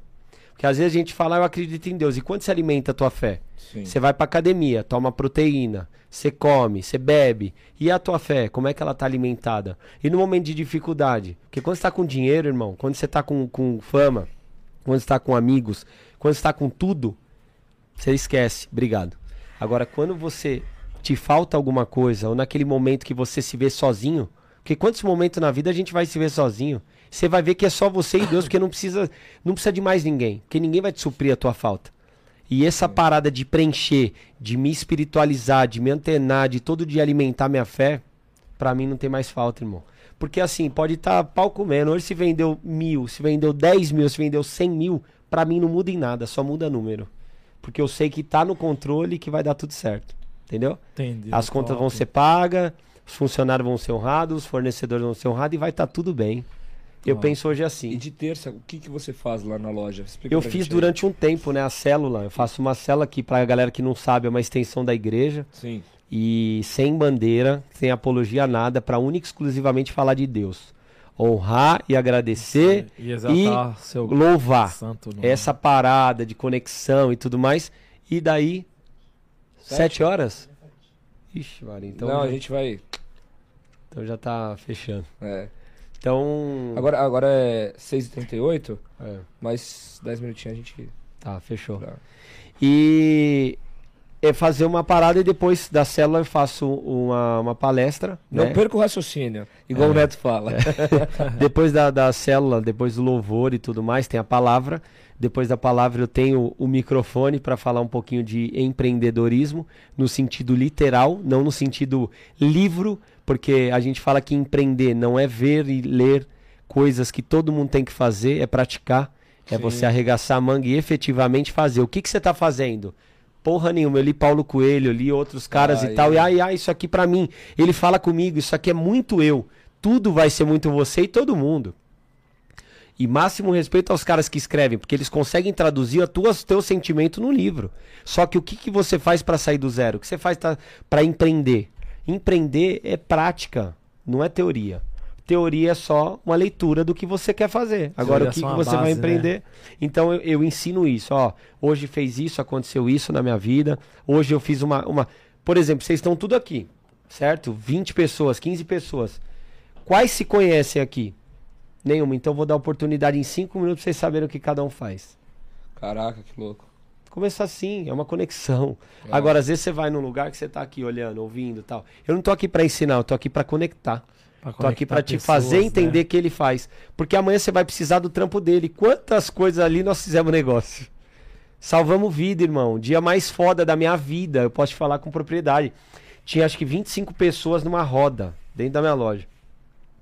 E um brother meu que é, tem a palavra, tinha a palavra no dia, ele falou de suicídio. Falei, caralho, isso é muito forte, né? É. E assim, graças a Deus, eu nunca tive esse mal.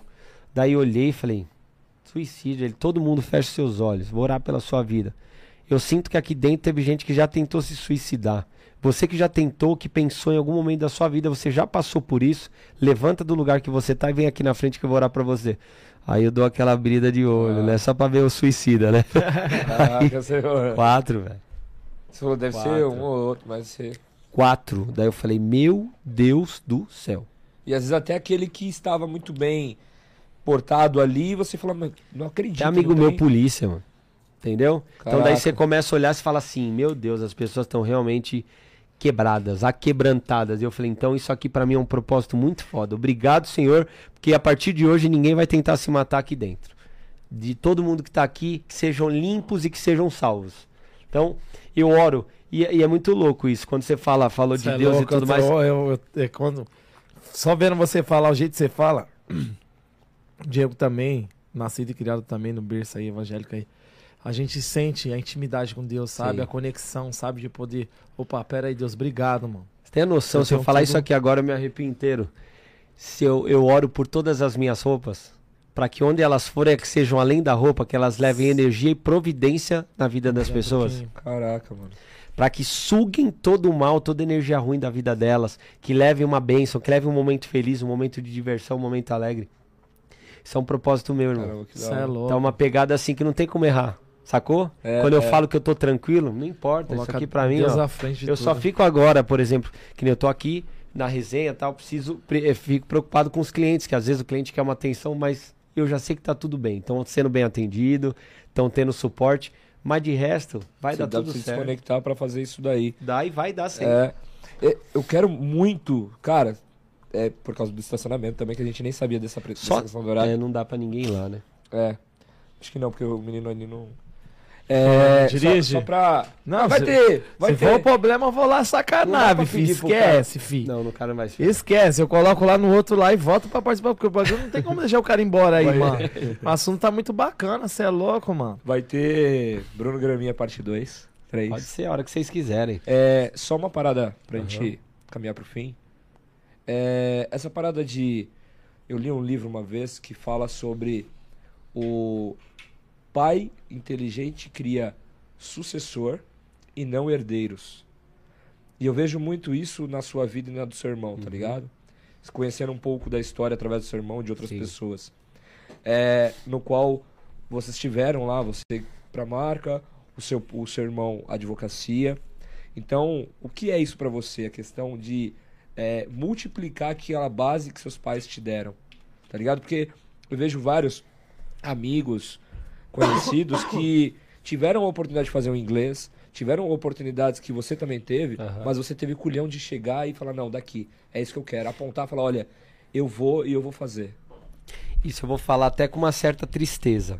Porque eu gostaria que 99% das pessoas que eu vejo na noite, que eu vejo se divertindo, que eu vejo bebendo, que eu vejo curtindo, tivessem ah, um pouquinho de, de suor e de, de, de, de vontade de fazer as coisas acontecerem para a vida delas. Sim. Porque eu vejo muita gente para se divertir e pouca gente para produzir.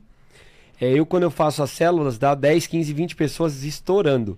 Quando eu faço uma festa, eu ponho 800 pessoas numa casa. Que louco. Então isso pra mim é muito louco. Eu quero reverter esse quadro. Eu quero fazer com que as pessoas saiam do momento de lazer, do momento só de curtição, para o momento de se cuidar, para o momento de se antenar, se espiritualizar e fazer com que a tua vida seja próspera. Porque a prosperidade é mental. A prosperidade está dentro da cabeça. É Claro. Materializar o que você tem.